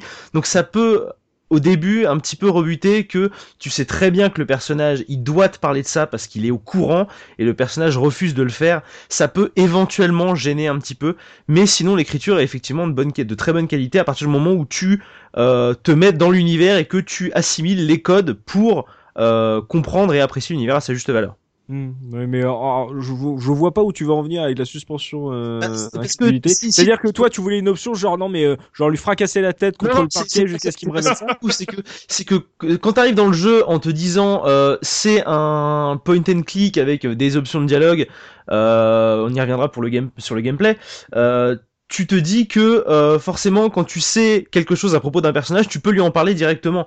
Mais euh, comme ça prend, euh, comme ça utilise toutes les règles du roman noir avec des, des, des, personnages peu coopératifs, il y en a certains qui voudront pas te répondre alors que tu sais très bien que ils savent mais du coup il faut que tu acceptes que c'est un roman noir, que c'est pas réaliste entre guillemets dans la façon dont tu pourras interagir avec des personnages et que donc il y en a certains où il faudra que tu parles quelqu'un ouais il faudra une preuve il faudra d'abord que tu parles à quelqu'un pour que machin euh, se rappelle que il a bien fait ça euh, ce genre de truc quoi. Des petits détails un petit peu chiants. Genre comme Elle Noir qui est sorti il y a 5 ans. Par exemple. Un jeu d'enquête quoi. Oui un jeu d'enquête voilà c'est que moi au début ça m'a un petit peu dérangé, enfin pas dérangé mais ça m'irritait de voir que le personnage était louche et qu'il avait un truc à cacher. Mm. Et euh, en fait c'est un autre personnage qui te parle d'un troisième personnage et quand tu reviens voir le premier il te fait ah mais ouais en fait je le connais lui. Bah oui mais pourquoi tu me l'as pas dit tout de suite alors? Ouf, j'avais pas envie. Ah bah d'accord. C'est pas si j'étais policier que c'était mon travail. Hein. Mais t'es en vacances, hein, t'as été invité euh, comme tout le monde hein, pour parler de ça. Hein. Parce qu'il a pas sa redingote et sa pipe, alors personne le prend au sérieux, c'est pour ça. Exactement, il y a pas son insigne. Ah, il est tatillon le JP. on va le, jeu des tatillons. Qu'en pense le vieux Tosmo euh, en termes d'écriture? Toi, est-ce que euh, ça t'a plu? Est-ce que t'en attendais plus? Est-ce que la hype était, on va dire, est-ce que la hype se valait pour toi? Euh, ouais, euh, en fait, c'est vraiment justifié. Alors, effectivement, euh, quand je l'ai fait avec JP, à un moment, j'ai pesté sur certains trucs parce que bon, j'étais fatigué. Ça faisait depuis 3h30 du matin que j'étais debout. Il était super tard. Il y a des trucs, des fois, ça me, ça me saoulait. Mais effectivement, de beaucoup, de la plupart des points and click que j'ai vus, c'est quand même celui qui a un cheminement le plus logique au niveau de l'écriture. Mhm. Euh, c'est-à-dire que tu n'as pas des trucs tarabiscotés à, à, à, faire. Euh, mhm. euh, effectivement, quand tu trouves une preuve ou un indice, là, tu vas, tu, vas revoir les autres persos, enfin les persos concernés, et là, bah, tu les mets devant le fait accompli, ils vont ils vont t'en parler. Mhm. Tu vois, c'est pas il faut que tu ailles chercher, je sais pas, une poule dans un poulailler, un truc, tu sais, des trucs un peu bizarres. c'est vraiment assez. Euh, logique, c'est vraiment, on va dire, c'est vraiment une enquête policière. Euh, c'est vraiment écrit euh, comme un roman. D'accord, ouais, donc ouais, une belle enquête avec plein de personnages. Zephy, avant qu'on passe au gameplay pour savoir comment ça se joue et quelles sont les petites subtilités. donc, comme on l'a dit, c'est un jeu où tu as des suspects, il te faut trouver le coupable, ce qui donne la possibilité, j'imagine, de désigner un innocent comme étant le coupable. Est-ce que, sans spoiler, est-ce que justement ce tueur, c'est un tueur unique ou est-ce qu'il change à chaque fois, à chaque partie? Euh, Comme parce que vu Oxidia me dit qu'ils ont tous un alibi, donc euh, est-ce qu'ils ont fait ça?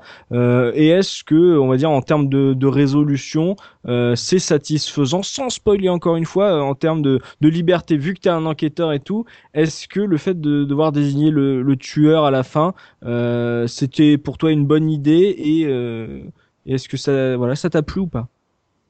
C'est formidable euh, d'avoir regroupé les neuf euh, suspects, de devoir pointer du doigt euh, le, voilà, le, véritable assassin. Euh, comment te dire C'est, je pense, c'est tellement capillotracté comme histoire que je pense que t'es.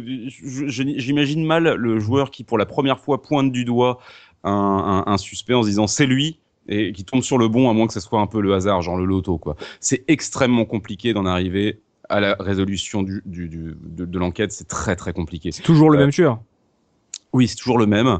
Mais euh, c'est chaud. C'est vraiment chaud. C'est-à-dire qu'il faut vraiment avoir passé du temps sur son petit carnet, comme disait Oxidia. Il faut vraiment avoir noté des trucs et il faut combiner un tas d'informations, pas seulement ce que te dit le jeu, mais toi.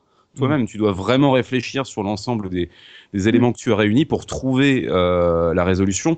J'adore, tu vois, je, tu, tu, tu, tu le sais, j'aime beaucoup euh, J'aime beaucoup tout ce qui est euh, tout ce qui est enquête policière, notamment au cinéma. C'est des tout ce qui est laborieux en fait. On y reviendra d'ailleurs sur l'aspect laborieux de l'enquête, notamment dans le gameplay. Euh, J'aime beaucoup ça, mais euh, à ce point, voilà, c'est vraiment chaud et je je le dis, voilà, j'aurais été incapable de trouver la, la résolution. J'ai jamais trouvé le, le, le, fin mot de l'histoire par moi-même. J'ai dû trouver, j'ai dû passer par une par une solution. Hmm. Hmm. on, on, va dire, euh, j'ai discuté tout à l'heure avec, euh, avec Zef euh, avant l'enregistrement et euh, euh, moi je comment dire, ça me fait penser plutôt à effectivement de la Gata Christie et du Colombo. Effectivement, il faut que tu aies une réflexion. Et euh, effectivement, il y a, il y a, par exemple, dans une résolution d'enquête de Colombo, des fois, les, euh, les indices et les preuves qui mènent au suspect quand tu y repenses, tu dis c'est quand même vachement euh, euh, léger. Tiré par les, tiré par les cheveux. C'est un peu tiré par les cheveux, c'est léger, mais c'était l'époque. C'était l'époque, c'était comme ça, quoi. C'était, euh, on était dans l'époque. C'était, hmm. il y a une petite réflexion à avoir. Il y a, il y a des, il y a des trucs qui vont t'amener à, à certaines réflexions où tu vas peut-être pouvoir trouver le suspect. Mais c'est vrai, effectivement, que tu as des, des indices qui sont un peu légers, mais il faut essayer de les recouper. En tout cas, on peut avancer dans l'histoire sans que le jeu t'indique vraiment euh, vers le, quel suspect te tourner. Donc, c'est important oui, oui. d'avoir son carnet. C'est ça qui est cool, ça. Oh, oui. Ouais, et effectivement, et tu peux te tromper à la fin et désigner le mauvais suspect. Bah, c'est super intéressant. En tout cas, dans et la manière une, de as, une fin différente, en fait, quand tu désignes le mauvais suspect. D'accord, ok. Donc euh, tu peux désigner mauvais suspect euh, et euh, justement, ça ne t'empêche pas d'aller au bout de l'aventure. Ça qui est cool, c'est que tu vas pas faire une. C'est pas parce que tu as fait des erreurs dans ton enquête que tu vas te tromper. C'est vraiment dans ta réflexion que va que, que va se jouer, on va dire, le grand final et ça va pas te déranger sur le jeu d'enquête en lui-même. Donc moi, je trouve que c'est su une super bonne idée. L'univers a l'air cool, les personnages ont l'air bien écrits. Donc là, en, tout cas sur la partie univers, vous vous me l'avez plutôt bien vendu ce croisière pour un cadavre. Donc on va pouvoir rentrer dans le gameplay avec JP euh, pour voir vraiment comment ça joue. C'est le troisième jeu d'aventure, comme j'ai dit, de Delphine Software. Donc normalement, les gars, ils sont un peu habitués au genre. Et en même temps, euh, le jeu d'aventure point and click, il est en train de rentrer euh, dans son âge d'or, là, en 91. Il va y avoir énormément de gros jeux. Donc il y aura beaucoup de concurrence et d'innovation en très peu de temps. Du coup, à jouer, JP, comment il s'en sort croisière pour un cadavre, vu qu'on est assez libre dans son enquête? Comment ça se joue? Alors, pour me baser un petit peu sur, sur l'intrigue pour développer le gameplay, en fait, euh, comme on a dit, on commence dans une, euh, dans une chambre où on se réveille après avoir été assommé. Et euh, en se réveillant dans cette chambre, ça commence exactement comme un point and click basique, à savoir que, enfin basique, évidemment le mot est classique. un peu, voilà, classique, plus classique que basique, où eh bien on peut balader sa souris un petit peu partout à l'écran pour essayer de, de trouver éventuellement des, des, des choses avec lesquelles on pourrait interagir. Et je trouve que dans cette première pièce, eh bien on peut interagir avec le premier indice du jeu et euh, ce premier indice du jeu nous permet de d'avoir une mécanique de gameplay qui est l'analyse des indices. Donc ça c'est pas mal. Avec le clic droit de la souris, on, a, on peut dérouler euh, l'inventaire de, de, notre personnage, donc de Raoul. Et à chaque fois qu'on va trouver un indice, l'indice va s'ajouter à l'inventaire. Mhm. Donc on peut avoir un inventaire très fourni à la fin si on trouve beaucoup d'indices. Et euh, donc ça nous permet d'y revenir et de réanalyser chaque preuve qu'on a pu trouver au cas où on aurait oublié que sur cette lettre il y avait... Euh, euh, ça, ça nous parlait de ce personnage-là sur cette lettre et que du coup il faudra peut-être qu'on la montre à machin pour, euh, pour qu'il nous explique euh, de, de quoi il retourne. Donc c'est- cet inventaire c'est juste un menu déroulant euh, avec le, le- qui nous dit ce qu'il y a dans l'inventaire, donc un papier, une lettre, un cendrier, une cigarette, je ne sais quoi. Euh, Mortevielle. Mortevielle, voilà. Il n'y a pas autant. Euh, c'est pas comme dans Mortevielle où euh, à chaque fois que tu cliques, t'as 500 euh, verbes parler, analyser, examiner, soulever, pousser, tirer. Non, ça reste souvent prendre, examiner, ouvrir parfois. Mais il n'y a pas, euh, il y a pas 500 verbes qui s'affichent à l'écran euh, systématiquement où euh, tu peux être paumé à essayer d'appuyer partout euh, sur tous les verbes pour savoir ce que tu dois faire. Globalement, le jeu euh, sélectionne entre guillemets pour toi ce que tu peux éventuellement faire. Ça, se- c'est souvent examiner ou prendre. Donc ça reste assez simple. Est-ce qu'il y a Des y a objets inutiles? Alors, il y a des objets dont tu peux douter de l'utilité sur le moment, comme le savon par exemple, parce que faut savoir Oh que, mon dieu, le savon. Ah oui, c'est savoir que quand j'ai révisé avec Tosmo, il a eu, euh, je sais pas vraiment ce qui s'est passé, mais il a passé beaucoup de temps dans les toilettes du bateau. Je sais pas ce qu'il faisait. On en reparlera dans les anecdotes d'ailleurs avec euh, avec les euh, comment dire les euh, les lames de rasoir. Les hein. lames de rasoir, il faudra qu'on en parle. C'est, alors, tu, tu peux ramasser un savon dans ses toilettes et le savon, même en sachant à quoi il sert, je, je ne vois pas vraiment son utilité. C'est-à-dire, il- En fait, tu peux en t'en servir dans le savon- jeu, mais si, Oui. le savon, il, te- Doucement. il- il, euh, comment dire, il a une utilité très grande dans le jeu à la fin, Mhm. mais en fait, tu, le, tu peux le ramasser dès le début. Nous, on l'a voilà. ramassé un peu plus tard. Ne Mais, faites euh, jamais ça, ne vous baissez jamais pour récupérer un savon. Voilà. Mais euh, quoi que euh, euh, JP euh, passait son temps, lui, à s'asseoir sur les cuvettes de toilette. Euh, mais euh, disons que tu peux, le, tu peux le ramasser, tu peux le prendre, et euh, tu, tu as le savon, tu dis, mais euh, j'ai un savon, pourquoi? Mhm. Et il sert vraiment beaucoup, beaucoup, beaucoup plus tard. Tu vois? Hmm, Comme C'est-à-dire les que- clown dans Broken Sword. Exactement. Ah, Du on le clown. C'est-à-dire que tu ouvres ton inventaire, tu vois qu'il y a le savon et tu te dis, bien, Voilà. La- Lave-toi, mec. euh, Ouais. voilà. Donc t'essayes, ouais. de voir ce que tu peux en faire, mais tu ne sais pas. Donc euh, pour savoir ce que tu peux en faire, on va partir sur ce savon-là pour développer le gameplay justement. Là, partons Euh, sur le savon. Comme on est sur un bateau et que c'est un huis clos, euh, contrairement à beaucoup de point and click où il faut forcément se déplacer très longuement d'écran en écran, ils ont implémenté un système de téléportation entre les Oui. différentes pièces du bateau, ce qui est extrêmement euh, utile et extrêmement Et ça, excuse-moi, je te coupe, JP, mais c'est pour moi, c'est un, c'est un- c'est une feature complètement novatrice à l'époque.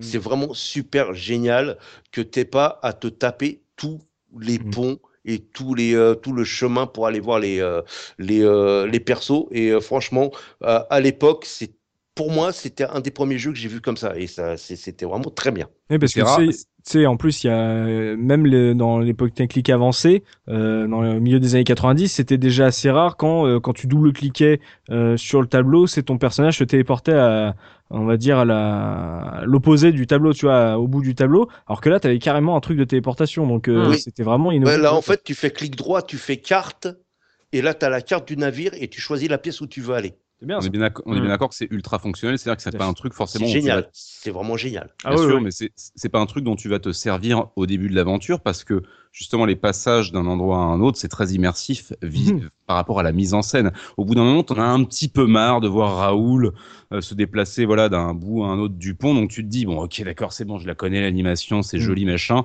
je vais me téléporter parce que là j'ai envie d'avancer dans l'aventure. Mais c'est pour le confort de la, la- on va dire de du Exactement. jeu euh, avancé quoi. Mais surtout, c'est une feature qu'il faut justement pas utiliser à outrance parce que euh, comme on a, comme on- avec Tosmo on a révisé, on a fait le jeu en parallèle.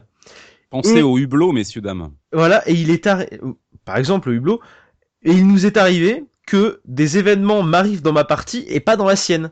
Alors qu'on avait joué en parallèle, euh, genre à peut-être euh, une grosse minute maximum de décalage. Et pourtant, moi, il m'arrivait des trucs que lui, qu'il ne lui arrivait pas à lui dans sa partie. Et a priori, d'après ce que j'ai pu comprendre ensuite, c'est parce qu'il y a certains endroits où il faut que tu y ailles à pied sans te téléporter. Et ce qui permet d'activer certains événements euh, qui ne seraient pas activables si tu téléportais, notamment le, le, le chat dans la lingerie, la lingerie, pardon, je pense à ça. Mhm. Le chat, Osmo l'a pas eu. Euh, si, je l'ai eu, mais beaucoup plus, peu, Beaucoup plus, plus tard, que ouais. toi. Hmm. Ouais, ouais. Moi, j'avais toujours la, la lavandière, là, tu vois, à laver, alors que toi, tu avais juste le chat et tu n'avais plus la lavandière. Et Mm. toi, tu as eu le mousse, là, qui te parlait espagnol, no hablo, se- euh, no hablo señor, là, tu vois. Et moi, je l'ai pas vu. Voilà, c'est ça. Donc, est-ce que D'accord. Euh, ça- en fait, ça, quand tu, quand tu sais pas que c'est parce que quand tu te téléportes pas, c'est, ça apparaît, tu peux croire que c'est euh, de presque de l'aléatoire. Alors que dans un jeu comme ça, pour l'époque, tu, de l'aléatoire, c'est, ça me paraît quand même assez douteux. Alors que non, là, tu peux te dire, je veux pas, bah tiens, il y a un personnage qui a limite aucun rapport avec l'histoire. Je pense que le, le, le mousse ne sert absolument à rien, le chat non, le chat non plus. Et pourtant ils sont là. Donc t'as des petites tranches de, de, de- de personnages qui ne servent absolument à rien, qui sont là pour animer le, le, le bateau. Et euh, Des événements, c'est vraiment cool. Ouais, des, des, des événements. C'est même pas vraiment des événements parce qu'ils ont aucune incidence. euh, c'est juste ça arrive quoi. C'est là. Ok. Il y, a- il y a un sprite de chat à cet endroit-là et puis euh, le chat miaule, il te demande des trucs et puis voilà. Voilà, et euh, ça peut t'induire en erreur, puisque avec euh, JP, JP va voir le chat, il dit, euh, le chat, il dit qu'il a faim. Ouais. Donc tu te dis, peut-être c'est un truc à faire. Et puis après tu du savon, on n'a pas compris. après tu Ouais, voilà, essayé de donner le savon à manger au chat. Je me suis dit il y a forcément un truc. Non. Ou un nounours en salami, voilà. Ouais. Mm. Et puis je reviens voir le chat après, puis c'est marqué le chat a envie d'être caressé. Et quand tu veux, quand tu veux cliquer sur le chat, euh, ton euh, Raoul dit non, j'ai pas trop envie de caresser le chat. Bah pourquoi le, tu, pourquoi en haut de l'écran tu me dis alors le chat a envie d'être caressé? Est-ce que le Ah. chat essaie de me parler ou je ne comprends pas Une très bien. fausse piste, une fausse fausse piste. piste. Quoi. Parce que le chat n'ouvre pas une fenêtre de dialogue comme avec les autres personnages. Parce que c'est ça aussi. euh, Son deck. Mince, il ne parle pas. on ne peut pas Oh. question sur euh, sur le meurtre de Carabou de Jean parce que c'est en plus des indices et euh, à récupérer et de tous les petits trucs dont on peut fourrer dans l'inventaire euh, il y a une grosse grosse partie d'interrogatoire des des différents protagonistes des différents suspects Ouais. qui euh, c'est grosso modo euh, Une liste- on est on est pas loin de ça. hein. C'est grosso modo une, une liste de questions qu'on pose au personnage et en fonction s'il est, c'est même pas s'il est bien luné ou pas, c'est en fonction de de si t'as parlé à tel bon personnage avant, il va te répondre, te donner des indices et ça peut développer. euh, par exemple, un personnage, tu vas lui parler, euh, je sais pas, d'une église par exemple. On va prendre le père Fabiani. Tu lui parles de d'un indice que t'as trouvé. Il va te dire oui oui c'est euh... bon, ça, ça spoil un tout petit peu le jeu mais ça spoil pas la fin. hein. Euh, tu lui parles d'une lettre où euh, Caraboudjan a fait un don à son église. Il va te dire oui il a fait un don à mon église parce que euh, mon clocher s'est effondré. Hop t'as la ligne de, de dialogue. Le clocher s'est effondré qui apparaît. Tu cliques dessus il te dit oui il y a eu une tempête le clocher s'est effondré mais j'ai fait une kermesse pour ça. Hop la ligne kermesse se rajoute. Tu cliques dessus. Ah oui j'ai fait une kermesse ça a pas été un gros succès. Voilà c'est c'est ça Mhm. rajoute à chaque fois des lignes de dialogue et euh, tu peux arriver avec certains personnages avec euh, une quinzaine de questions à leur poser. Donc ça, ça devient, euh, si t'as pas un petit carnet sur euh, à côté Mhm. de toi pour écrire, ça devient très compliqué de savoir est-ce que je lui ai posé cette question-là. Euh, est-ce que, euh, est-ce, que- est-ce que j'ai, il m'a- il m'a répondu à ce truc-là, je sais même plus. Et Mhm. mais ce qui est intéressant et qui contrebalance un peu ça, c'est qu'à chaque fois que tu poses une question et que t'as une réponse qui te fait avancer dans l'enquête, le temps avance. T'as une, un petit écran noir avec une horloge. Le temps avance de 10 minutes chaque fois que tu as un nouvel élément concluant pour ton enquête.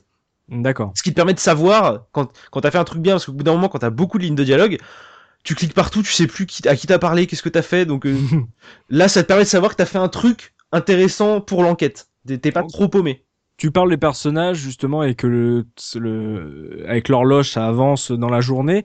Euh, Est-ce que justement les personnages bougent dans le bateau? Est-ce que contrairement à Mortevielle, tu les vois à l'image Les personnages, c'est pas juste, euh, euh, on va dire un titre genre machin est dans la pièce? Euh, comment ça se passe en termes visuels dans le gameplay? Est-ce que justement ils se baladent euh, à la euh, Last Express ou euh, comment ça se passe? il se balade pas tant que t'as pas trouvé un indice concluant qui fait avancer le temps justement. C'est que par exemple, je prends, on prend le personnage de Suzanne.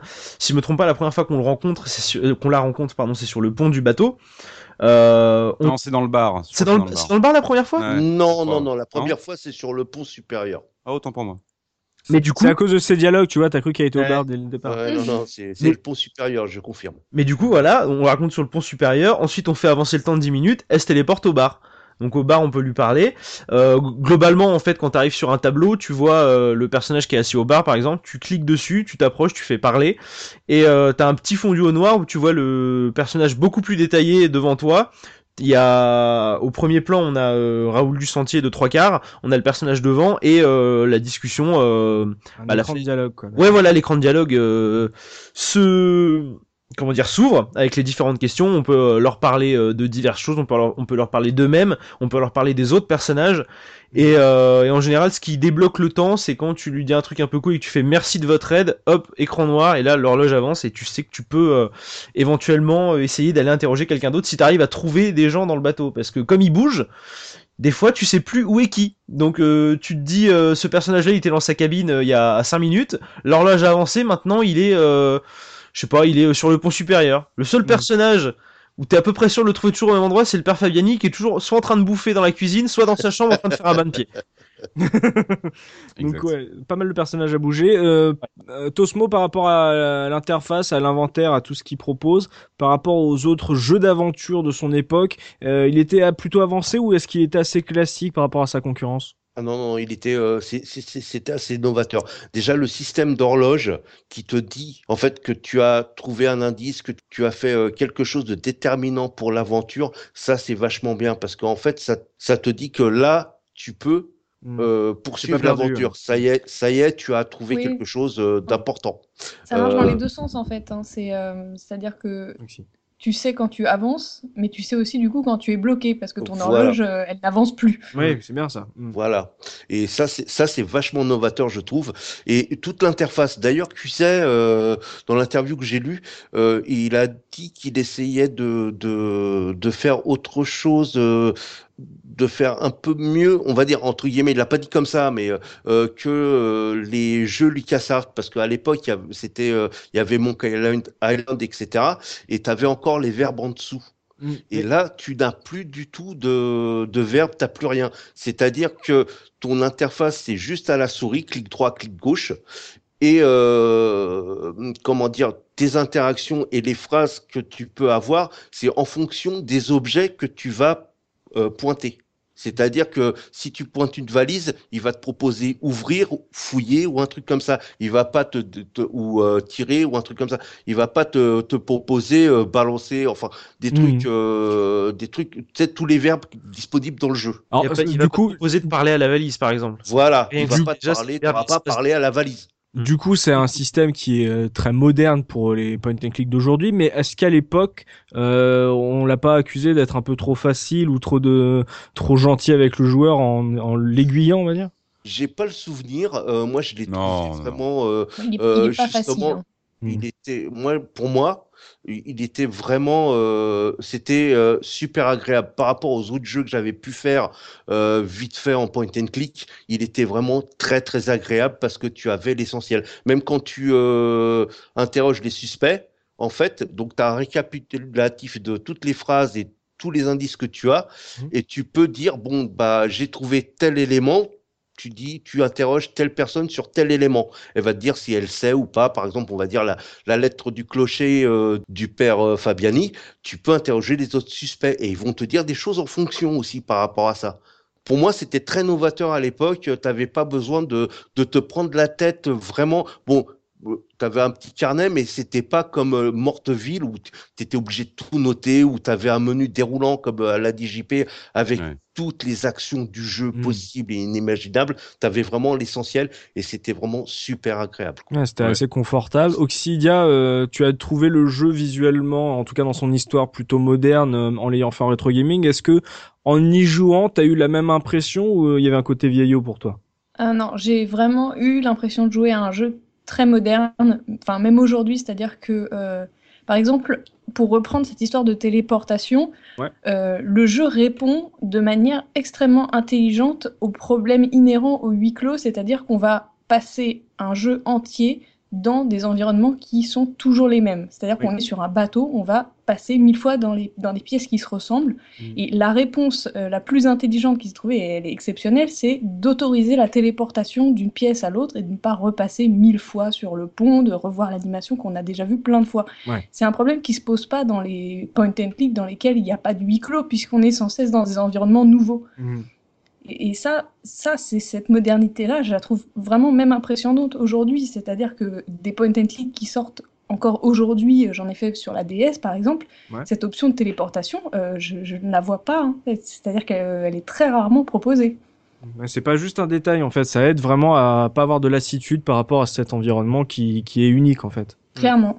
Mm. Donc c'est assez moderne et dans le justement euh, la gestion de l'inventaire, les dialogues, euh, t'as pas eu de difficultés s'il y a pas parce que souvent quand on se retrouve dans les vieux jeux d'aventure, euh, c'est un peu comme quand on se retrouve avec un vieux euh, STR, euh, il y a des mécanismes qui sont qui font un peu vieillot parce que justement c'est une des codes qui évoluent. ça reste encore aujourd'hui jouable contrairement à d'autres jeux? C'est tout à fait jouable. Très franchement, c'est tout à fait jouable et j'ai même pris du plaisir à, à jouer au jeu. Le seul bémol, et je, pense que les autres euh, approuveront, c'est que on a cet effet, euh, c'est-à-dire que parfois il y a des indices pour les trouver, c'est au quart de clic, quoi. C'est hmm. vraiment. Oh mon Dieu, tu penses, tu penses euh, aux bijoux, je pense. Ah oui, non mais aux ah, bijoux. et même le, ah, même le premier indice, hein, le papier plié, moi j'ai quand même mis, c'est-à-dire que j'ai visité tout le bateau avant de trouver le premier indice du jeu. D'accord, parce que moi justement, justement, euh, pour en revenir à cet indice-là, comme j'avais fait le jeu à l'époque, euh, je l'ai tout de suite quand on l'a fait avec euh, mm. comment dire JP, je lui ai dit, il m'a dit ah il y a un cendrier et je lui ai dit regarde mieux, regarde mieux, mm. parce que c'est vrai que c'est pas évident. Euh, des fois c'est trois pixels euh, un peu blancs et en fait il y a un papier quoi. Donc euh, même à un moment donné le, notaire on le trouve dans le fumoir, il s'en il s'en va du, fumoir et quand on y retourne, en fait il a laissé un papier sous le meuble mais c'est mm. mais c'est Enfin, il est invisible le truc vraiment, c'est au quart de pixel sur la jointure du, pied du fauteuil. Mm. c'est vraiment le défaut qui fait que je me suis très vite trouvé coincée et obligée de jeter un petit œil voilà, sur la solution, j'avoue. Mais sinon, euh, sinon, le jeu m'a semblé vraiment tout à fait jouable aujourd'hui. Vraiment un plaisir d'y jouer. Un peu de mal à distinguer ouais, les éléments importants du reste du décor. Euh, c'est aussi le problème de certains jeux français de cette époque qui est extrêmement beau en plus. Et, en plus, on a la possibilité de cliquer sur absolument tout et n'importe quoi et d'examiner tout. C'est-à-dire que quand ah, vous ouvrez un placard, vous pouvez examiner étagère par étagère, objet par objet. il va avoir euh, un texte différent à chaque fois. D'accord. Pour, euh, pour, donner un exemple, au bar, par exemple, il y a le, le barman et derrière, il y a une étagère avec des bouteilles. Chaque bouteille a son texte. C'est-à-dire qu'il y a du ah, jus de fruits, il y a du rhum, et chaque truc, il va te dire ce que c'est, quoi. D'accord, ouais, donc on peut être un peu perdu entre justement toutes ces descriptions et savoir qu'est-ce qui fait partie du décor et qu'est-ce qui est Qu'est-ce qui est important ou pas mm, mm. ah. Eh ben, en tout cas, c'est un, ça a l'air très complet. Zephy euh, dans le gameplay. Euh, est-ce que euh, par rapport à l'époque où tu l'as faite, c'était une belle expérience? Est-ce que c'était complet pour toi? Est-ce que c'était peut-être trop dirigiste? T'en pensais quoi, toi? Non, non, encore une fois, j'avais 10 ans, donc c'est très compliqué de me replonger euh, aussi loin en arrière, 25 ans en arrière. Ce que je pourrais dire, c'est que cette euh, optimisation de l'interface, elle réduit pas la difficulté euh, du jeu, elle rend simplement l'évolution dans l'aventure plus confortable. comment dire, si tu veux, là j'ai entendu plein de plein d'arguments par rapport au fait que le jeu était un petit peu capillotracté dans ses dans ses enchaînements de, de, de trouvailles de d'indices, etc. J'ai dû faire une demi-douzaine de point and click dans ma vie, donc c'est pas beaucoup. Je suis mhm. pas un expert du genre. Mais sincèrement, entre celui-là, le, manoir de Mortevielle, Myst, Riven ou même euh, les Chevaliers de Baphomet, je crois que c'est le plus simple et le plus logique que j'ai fait. Même c'est vrai qu'il y a des choses qui sont complètement dingues, euh, très difficiles euh, d'accès, le, les petits détails sur le, notamment sur le bracelet qu'on trouve à un moment donné et tout. C'est vrai que c'est très difficile d'accès, mais c'est tellement plus simple que tout ce que j'ai pu expérimenter avant, qui m'a semblé nettement, enfin super logique. Si tu veux, en fait, mhm. voilà, il y a le côté, le, cœur du jeu, c'est la fouille des lieux et les interrogatoires des, des, neuf euh, potentiels suspects. Mhm. Ça peut sembler répétitif et possiblement chiant, mhm. mais si on aime enquêter, si on aime ce, cet aspect-là des choses, on aime que ça soit laborieux. C'est le genre qui veut ça, et moi personnellement, j'ai adoré cet, cet aspect-là, je trouve ça très attachant c'est vrai que un des points principaux de gameplay en fait n'est pas du jeu vidéo, c'est l'enquête que le joueur va mener avec son carnet euh, de notes, avec euh, par mhm. exemple, on vous avait parlé de, la téléportation avec la carte du bateau, c'est une carte que vous avez dans la boîte si vous avez acheté le jeu. Vous avez la, lettre que on lit en intro, donc l'enquête que vous menez comme dans un Cluedo fait partie aussi des mécaniques de gameplay et que donc ça fait aussi partie. Et je suis assez d'accord avec Zephy de vous entendre. En gros, le jeu se base sur euh, les interrogatoires et l'observation des lieux, euh, plus que mélanger euh, le savon avec le chat pour faire un savon chat et, ouvrir un hublot pour, voler un, bijou. Tu vois, il y a vraiment un côté vraiment observation et que la résolution de ces énigmes enfin d'indice en indice, n'est pas en, en soi compliqué. C'est justement euh, le rapport que vous en faites, les liens que vous en faites avec euh, l'histoire que vous avez et euh, les questions que vous avez posées au préalable, en fait. J'ai envie de répondre à un truc qui Vas-y. ferait euh, écho à une phrase d'accroche d'un célèbre film de David Fincher qui est, so- qui est sorti en 1999 qui était Chaos, confusion, savon. Ah. D'accord, je comprends bien. Ok. Euh, JP par rapport justement à toutes les mécaniques de jeu, à la progression. euh, est-ce que est-ce qu'on est sur un, on a parlé de la difficulté. Est-ce que c'est toi tu l'as trouvé difficile ou pas? Est-ce qu'il y avait en termes de logique d'enquête Est-ce que on parle Tu disais toi ta suspension d'incrédulité Mhm. euh, en termes d'association d'éléments pour avancer dans l'enquête. Est-ce que c'était capillotracté ou euh, si on aime les énigmes, on va dire un peu euh, terre à terre, un peu logique, euh, c'est un jeu à faire? Non, si, si, cl- clairement, si t'aimes euh, les, les énigmes un peu logiques, il n'y a pas de problème. C'est- la question, la première question que j'ai posée à, à Tosmo quand on a lancé le jeu. Euh, je lui ai dit que moi j'étais vraiment pas très fort en, en- J'étais vraiment pas très fort en point and click et euh, et j'aimais, enfin j'avais beaucoup de mal avec euh, tous les point and où c'est des énigmes vraiment vraiment tarabiscotées à base de singes à qui tu donnes un ananas et que ça va ouvrir une porte à l'autre bout du niveau, ce genre de truc que je, je ne comprends pas. Et il m'a rassuré tout de suite, non, ça reste quand même extrêmement simple et c'est vrai. Certes, pour euh, certains trucs, c'est vraiment du pixel près pour réussir à juste à trouver l'objet dans le décor, mais il n'y a pas d'association d'objets un peu insolites qui euh, qui sont nécessaires pour avancer dans l'histoire. C'est euh, c'est du travail d'enquête comme le disait Firin, donc il faut fouiller son environnement. Euh, les interrogatoires auraient peut-être pu gagner légèrement en lisibilité s'il y avait eu un moyen de savoir euh, quelle phrase t'as déjà dit à tel personnage. Mais après, c'est à toi de te souvenir aussi si tu lui as déjà posé la question et d'avoir ton petit carnet pour noter tout ça. Mhm. C'est pas difficile à jouer, c'est difficile d'avoir la fin, la bonne, bonne fin, fin, du jeu. C'est ça, ouais. C'est pas difficile à jouer, c'est difficile de, de faire le travail d'enquêteur pour arriver à la bonne fin.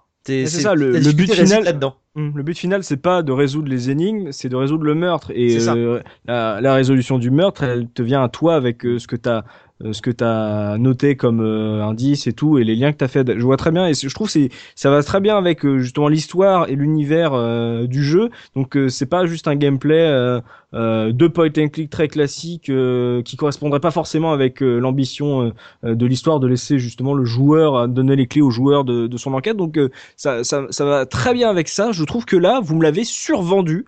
Et Mais, euh, oui, oui. Pour revenir sur le confort de jeu, une chose qu'on n'a pas mentionnée et euh, qui est euh, aussi euh, assez euh, euh, nouvelle, c'est que, enfin nouvelle, c'est qu'il n'y a pas de possibilité d'avoir de game over, c'est-à-dire qu'on ne peut pas perdre dans le jeu. Et d'ailleurs, quand je l'ai lancé la première fois, Mm. euh, quand j'ai vu la petite horloge, j'ai cru qu'on, j'ai cru que j'étais chronométré. Mm. Ouais, ouais, ouais. C'est-à-dire que c'est le premier réflexe que j'ai eu. Je me suis dit, oulala, c'est un vieux jeu, c'est dur. Je, je viens de perdre 10 minutes là. Et en fait, pas du tout. C'est-à-dire que euh, à force de, en fait, il faut beaucoup de patience, de persévérance, euh, mais à force de, de tout regarder, de tout analyser, on y arrive, euh, on y arrive quoi. T'es le- certaine qu'il n'y a pas de game over possible, notamment l'action possible avec le savon, sans Si, vouloir c'est- je spoiler crois que c'est le, je sais le seul. Voilà, mais, c'est le voilà. seul truc, c'est le seul truc. Ah, mais faut faire gaffe avec le savon, c'est dangereux ces choses-là. hein. Je l'ai dit, hein, Les jamais. explosifs, messieurs, dames, les explosifs. Exactement. Donc ouais, en termes de gameplay, je trouve ça assez proche euh, de ce qu'ils veulent faire avec l'histoire. Euh, on va pouvoir passer euh, sur l'esthétique. Un point sur l'esthétique du jeu avec Tosmo. Euh, on a parlé de cinématique d'intro, on a parlé d'une ambiance un peu à la, la Gata Christie, euh, que ce soit techniquement ou artistiquement, normalement sur un jeu de la French Touch, comme tu l'as dit euh, avec la une du mois, c'est là où ils sont les meilleurs d'habitude, euh, les petits euh, Delphines. Donc quelle impression le jeu t'avait laissé justement quand tu l'as fait à l'époque par rapport à sa concurrence? Bah, effectivement, de toute façon, on le verra dans les tests. Le point fort du jeu, c'est le graphisme. Tous les graphismes sont en 2D, à part les persos qui sont en 3D. Bon, il y a que Raoul qui bouge vraiment, mais euh, ça apporte vraiment un plus au jeu. C'était la première fois qu'on voyait ça hein, de souvenir, euh, de la 3D comme ça euh, mélangée à de la 2D, et les décors sont magnifiques. Euh, on est vraiment dans les années 20, dans un bateau des, des années 20. C'est super beau. C'est euh, effectivement sur euh, euh, des fois c'est un peu au pixel près, on va dire euh, pour certains indices, mais euh, le jeu est super beau au niveau esthétique. Tu parles de 3D, c'est vraiment de la 3D ou c'est les sprites qui grossissent comme sur Neo Geo pour donner l'impression de profondeur? Non, non, c'est c'est vraiment de la 3D. Hein. C'est vraiment de la 3D. D'ailleurs, euh, euh, les, sprites moment, sur euh, Neo Geo ne grossissent pas, ils se réduisent. Oui, ils sont, oui, oui, ils sont déjà gros de base et euh, ils, ils se réduisent. J'avais vu cette anecdote euh, grâce à Douglas Alves que s'ils sont à la taille normale et que euh, quand tu joues, en fait, ils sont rapetissés. rapetissés. Ça se voit. ouais. Voilà. Ouais. Non, non, non. C'est euh, pas ça. Pour donner une petite anecdote, euh, quand on a joué avec JP, à un moment, euh, comment dire, quand tu passes sur le pont, tu vois Raoul, euh, en fait, euh, de dos. Et, euh, et donc, euh, il marche sur le pont et tu, tu, tu vois donc, euh, euh, tu le vois gros de dos et tu le vois euh, qui, bah, qui s'éloigne, Mhm. qui rapetissit. Et euh, JP qui me fait, ah, j'ai débloqué une cinématique. Et non, en fait, Mhm. c'était le jeu. C'était le jeu. C'était le jeu. Et c'est vraiment de la 3 c'est c'est vraiment de la 3D. Euh, bon, les autres persos sont en 3D, mais ils sont assez statiques. Ils sont vraiment. Euh, euh, T'as euh, Suzanne qui, quand elle est assise au bar, il y a sa jambe qui bouge ou un truc comme ça. Mais euh, c'est tout est tout est sur Raoul, mais c'est vraiment de la 3D euh, euh, pour l'époque qui est vraiment très bien. D'accord, on n'est pas sur de la rotoscopie un peu à la flashback, mais qui aurait profité des micro-ordinateurs pour faire des zooms, etc. et donner une impression de, de 3D. C'est des modèles 3D. C'est c'est- c'est Entre un guillemets, modèle- en cell shading de l'époque, quoi. Ouais, euh, entre guillemets, vraiment, quoi. C'est, euh, c'est- non, c'est, c'est ce qu'on appelait de la 3D vectorielle à l'époque. C'est ça, c'est ça. D'accord, c'est du vectoriel. Et euh, donc JP, toi, ça t'a impressionné? Mais vraiment, hein, pour reprendre l'anecdote de... que, que Tosmo vient de dire, c'est qu'en fait, euh, l'angle de caméra change pour arriver sur le pont du bateau et en fait, la, caméra est bouchée par euh, Raoul qui est au premier plan et en fait, euh, c'est bouché par son pantalon parce qu'il est collé à la caméra et il s'éloigne de la caméra pour aller sur le pont et j'ai cru que c'était une cinématique. J'ai dit, voilà, la vache, c'est une cinématique. Et non, euh, quand j'ai vu que c'était jouable, j'ai fait la vache, c'est stylé. je, moi, je pensais vraiment que euh, que bon, évidemment, c'est pas enfin. Pour l'époque, si ça l'était, mais aujourd'hui, euh, le, le jeu euh, a pris un, un petit peu, c'est normal. Euh, il est un peu carré euh, à certains moments. euh, quand Raoul se rapproche de la caméra, des fois sa, sa cravate disparaît puis réapparaît parce qu'il y a des pixels qui bougent. Mais euh, à ce moment-là, ouais, vraiment, j'étais, euh, ça m'a impressionné qu'ils arrivent à faire ça, Mm. Que- qu'ils arrivent à mettre. En plus, c'est la mise en scène surtout, quoi. Le- la, la mise en scène et, et le fait que ce soit suffisamment beau pour que j'ai cru que ce soit une cinématique, c'est quand même stylé. Ouais, grave. Et euh, ça colle bien avec les décors. Les décors restent en 2D. Oui, reste en 2D. Et pour en revenir à ça, il me semble que, tu vois, bon, bah, il y a euh, Alone in the Dark qui sorti en 92. Je crois que c'est le premier jeu où euh, il tirait euh, parti des plans de caméra. C'est-à-dire à chaque à chaque déplacement, à chaque changement de, par exemple, de pont, etc. Tu avais un angle de caméra différent. Mhm. Ouais, c'est une mise en scène, même in-game, c'était pas que dans la cinématique d'intro, euh, euh, il te choisissait les plans et le personnage euh, était positionné de telle sorte que ça soit logique et t'aies l'impression qu'il se balade dans l'environnement. Mhm. Et, euh, et ça, se- ça se mariait bien, ces personnages-là, avec le décor, ça faisait... Parce qu'on on a parlé des, des objets qui étaient parfois un peu compliqués à avoir dans le décor euh, parmi tout le, le reste euh, du dessin. Euh, L'ensemble est homogène pour vous? Bah ouais, pour moi, c'est c'est totalement. C'est Raoul que tu remarques vraiment en 3D, quoi. Ça reste naturel, on va dire. C'est tu as pas de euh, comment dire euh, comment comment je peux formuler ça? Tu as pas de tu, tu, tu te dis pas oh a mon un- Dieu, y a quelle pas un contraste énorme. Il y a pas un contraste énorme. C'est ça fait partie. Il fait partie de de, de l'aventure, quoi. C'est c'est Mm, vraiment il fait pas. partie du jeu. Et, toi, ça t'avait impressionné autour de toi, euh, justement, ça en parlait. euh, ah, t'as vu croisière pour Morte, pas croisière pour Mortevielle, croisière, croisière pour un cadavre. Tu l'as fait, tu l'ai fait. Croisière pour un cadavre, on en parlait justement de, en gros, comme comme une baffe technique? Euh, oui, oui, oui, oui, oui, oui. C'est, c'est, euh, c'est, c'est ce qui ressort le, le plus, euh, le plus d'ailleurs dans les, dans les tests. C'est, euh, c'est euh, cet aspect-là qui est vraiment euh, euh, sublimé. D'accord. Zephy, toi, t'avais eu quoi comme impression quand tu as fait le jeu, justement, graphiquement et esthétiquement? Ouais, C'était complètement dingue. Ah ouais? De, de ce peu que j'ai pu voir, en fait, entre le début de la conception, j'en parlais tout à l'heure, donc euh, qui était un jeu qui était très proche de euh, des Voyageurs du Temps, donc de 89 si je ne m'abuse, et la sortie, l'évolution, elle est colossale. On a un rendu visuel, donc avec une espèce de simulation de 3D et de mise en scène cinématographique. Mm. Le jeu prend en fait, le jeu prend du retard euh, parce que voilà, il y a une mise en place de ce procédé qui est appelé Système cinématique évolution 2 de Paul Cuisset, qui est, inspi- alors, qui est inspiré en fait des animations de Prince of Persia. Bah, tu m'étonnes, ça se voit. Bah, complètement. Et donc, on obtient un rendu de perspective des sprites. On passe de sprite ordinaire à de la 3D vectorielle. Mais du coup, on a un, un, un rendu de simplification, un peu comme avec le, le personnage dans Another World. Ça. On a, voilà, tu vois ce que je veux dire On a des, des aplats de couleurs pour euh, rendre un, un, un, un volume particulier. C'est-à-dire que ce dont on parlait tout à l'heure, par exemple, quand euh, Raoul arrive vers, vers nous, tu vois, quand il est sur le pont, eh ben, on arrive sur son nombril. Mm. et quand ça dézoome, et donc on change de plan, on, on le voit s'éloigner, on est sur ses fesses. Mhm. C'est pas grave, le pantalon est couleur cacadois, mais peu importe. Donc on a un, un rendu de simplification, mais du coup on a quelque chose de beaucoup plus fluide en termes d'animation et de variation de taille des éléments. euh, je trouve ça formidable. Ça se marie. Alors est-ce que ça se marie si bien que ça avec le décor? Pas tout le temps, parce qu'on va avoir un Raoul, donc façon Sprite Another World, qui se balade dans une pièce, et puis on voit le gamin par exemple qui lave le sol, qui est lui nettement plus détaillé. On a deux trois euh, euh, deux trois niveaux de teinte par exemple sur euh, son pantalon ou sur euh, le vêtement qu'il porte, tu vois, au niveau de son torse ou quoi. Ouais. Alors je voulais revenir sur un truc euh, qui moi m'a frappé qu'on voit un peu moins dans la version Atari ST, c'est pas, euh, je pense que c'est rapport au hardware, donc euh, c'est pas la faute de la, enfin c'est un peu la faute de l'Atari, mais bref. Quand, Tu vas te faire des amis, toi. non, c'est pas ça.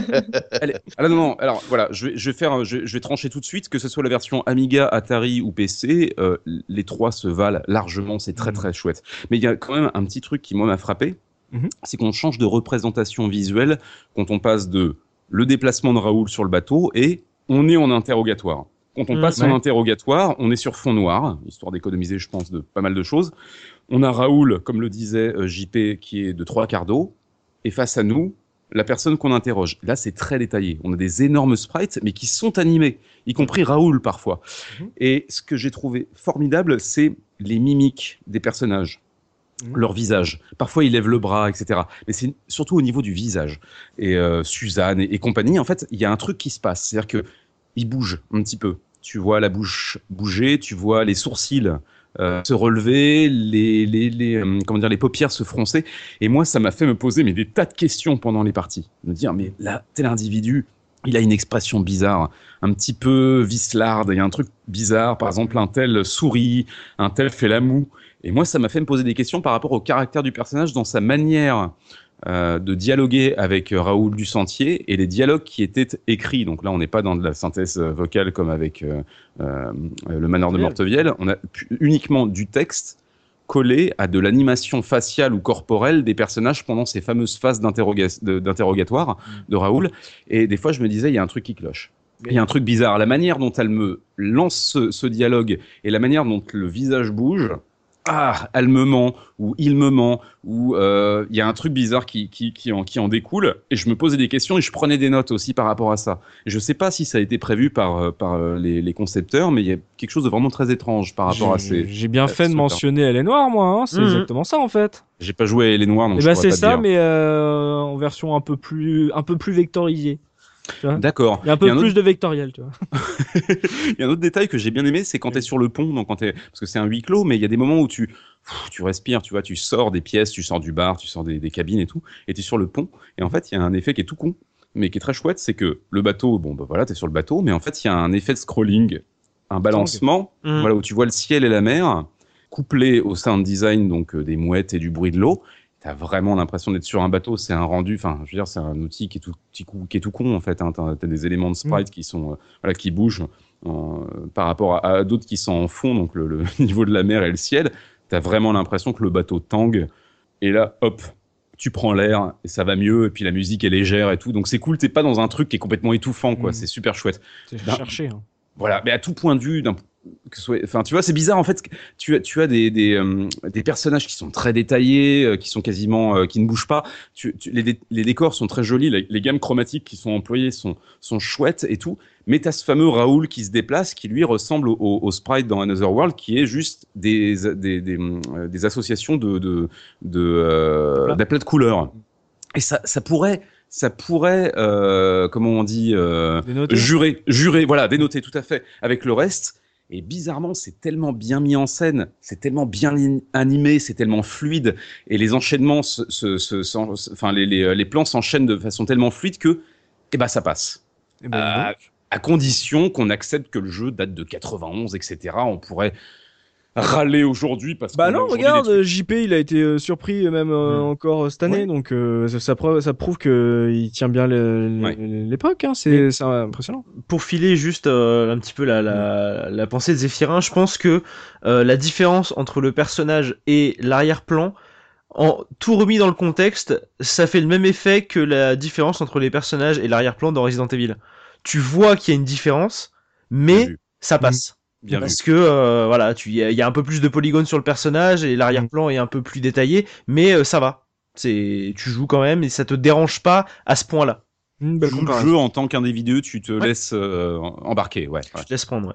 Euh, Oxidia, ils ont tous l'air euh, assez euh, dithyrambiques sur l'aspect artistique, euh, graphique. Euh, tes camarades, est-ce que ça a été ton cas également quand tu as refait le jeu? Tu l'as trouvé euh, agréable ou toi ça t'a piqué les yeux?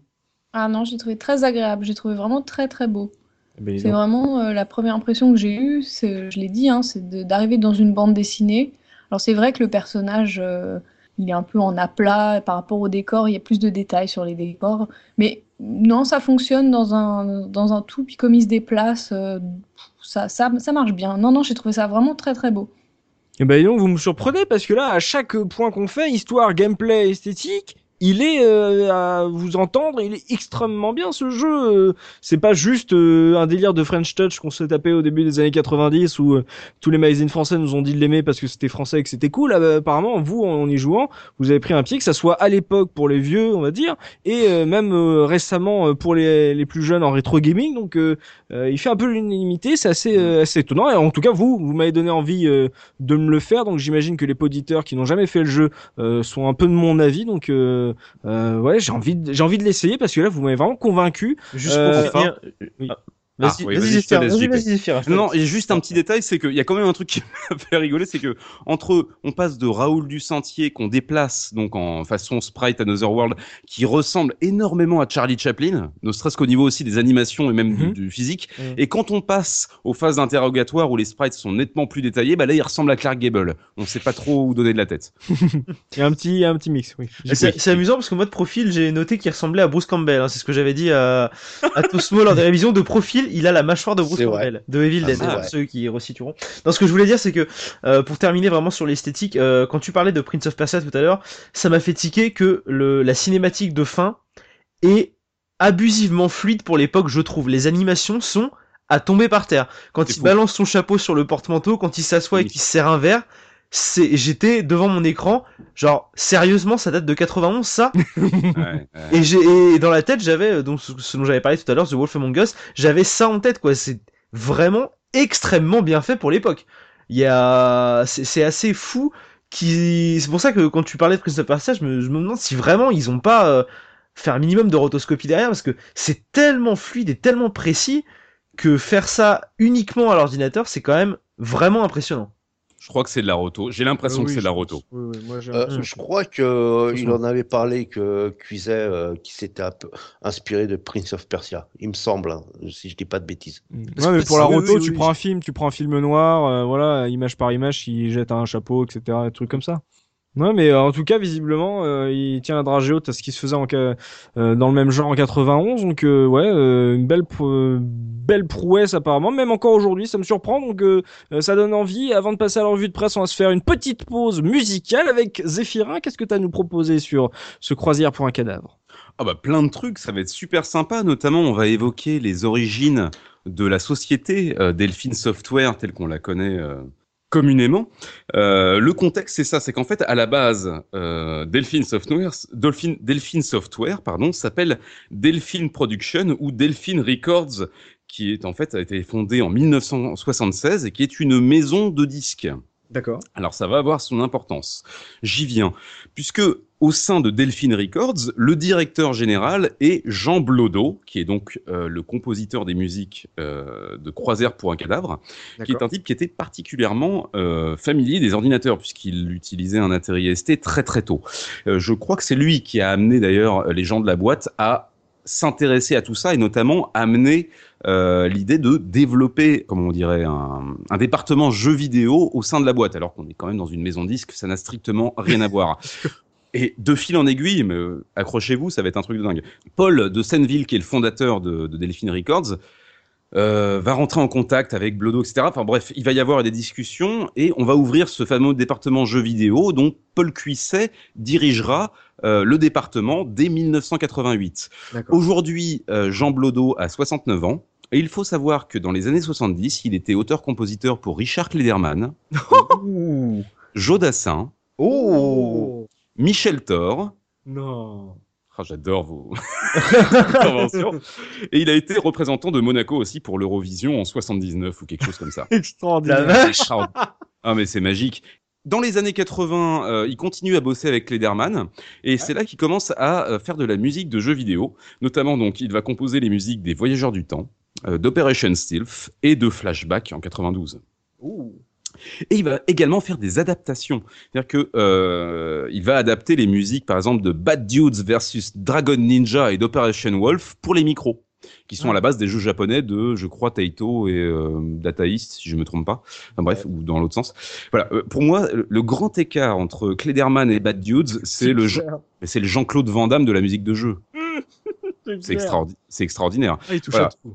Oui. Voilà, les musiques. Je me suis surtout euh, penché sur les musiques Amiga parce que c'est la version originale du jeu. Hein, les, les portages ensuite Atari et, et PC. Euh, voilà, La- la- la- les musiques évoquent. À l'exception de l'intro et de la fin, j'y reviendrai. Les musiques évoquent le film muet, euh, les musiques de films des années 20.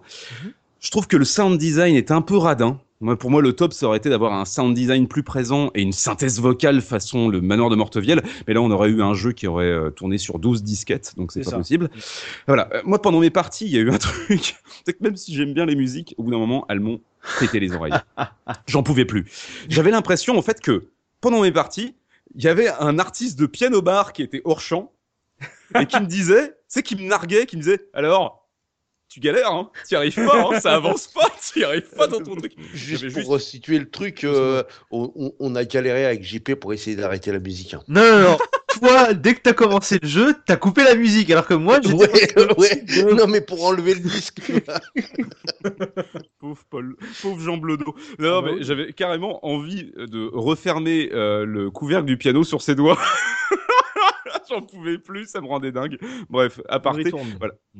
Voilà. Euh, par contre, il y a un truc qui est étrange parce qu'en en fait, on a le thème d'introduction du jeu et le thème de fin qui ne sont pas du tout dans le ton ni dans le contexte de l'époque.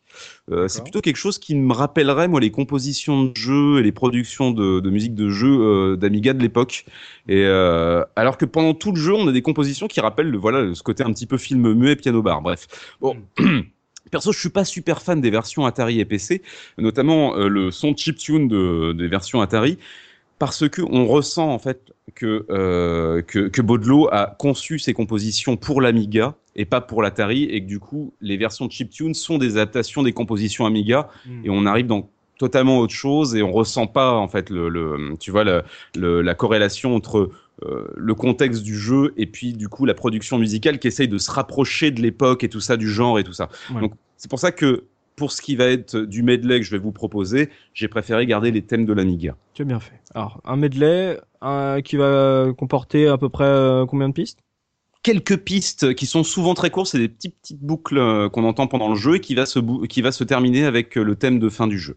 Ça marche. Bon, on va s'écouter ça. euh, c'est dommage qu'il n'y ait pas eu de version Amstrad. Hein. Euh, ça aurait été pas mal aussi. Donc, on va s'écouter ça et euh, on se retrouve tout de suite après pour la revue de presse de Tosmo. À tout de suite.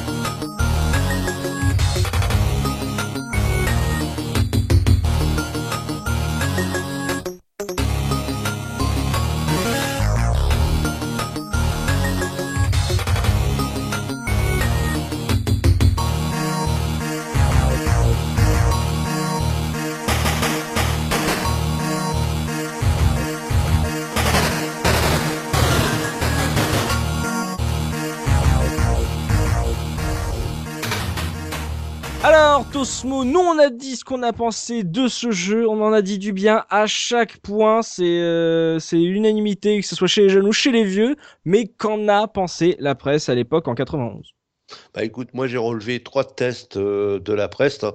Euh, joystick, tilt et euh, Gen 4, Mhm. et bien évidemment ils sont dithyrambiques sur le jeu, hein.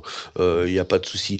Donc sur le test de, de Gen 4, c'est Sophie Dumas qui le teste. Euh, donc bah elle relève comme euh, le dit euh, comme l'a dit Zef l'animation détaillée des visages lors des, interro- de- des interrogatoires Mhm. ce qui l'a vraiment beauté, effectivement, c'est le graphisme du jeu, ce mélange de 3D, de 3D et de 2D qui, se, qui sont très complémentaires. Ouais.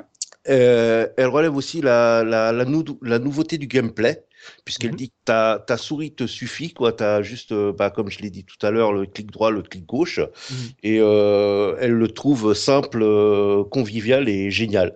Ah, Après, euh, après bah, euh, elle lui donne une note de 97%. euh, pourcent, ce qui n'est, d'accord, oui. Vraiment pas très très mal.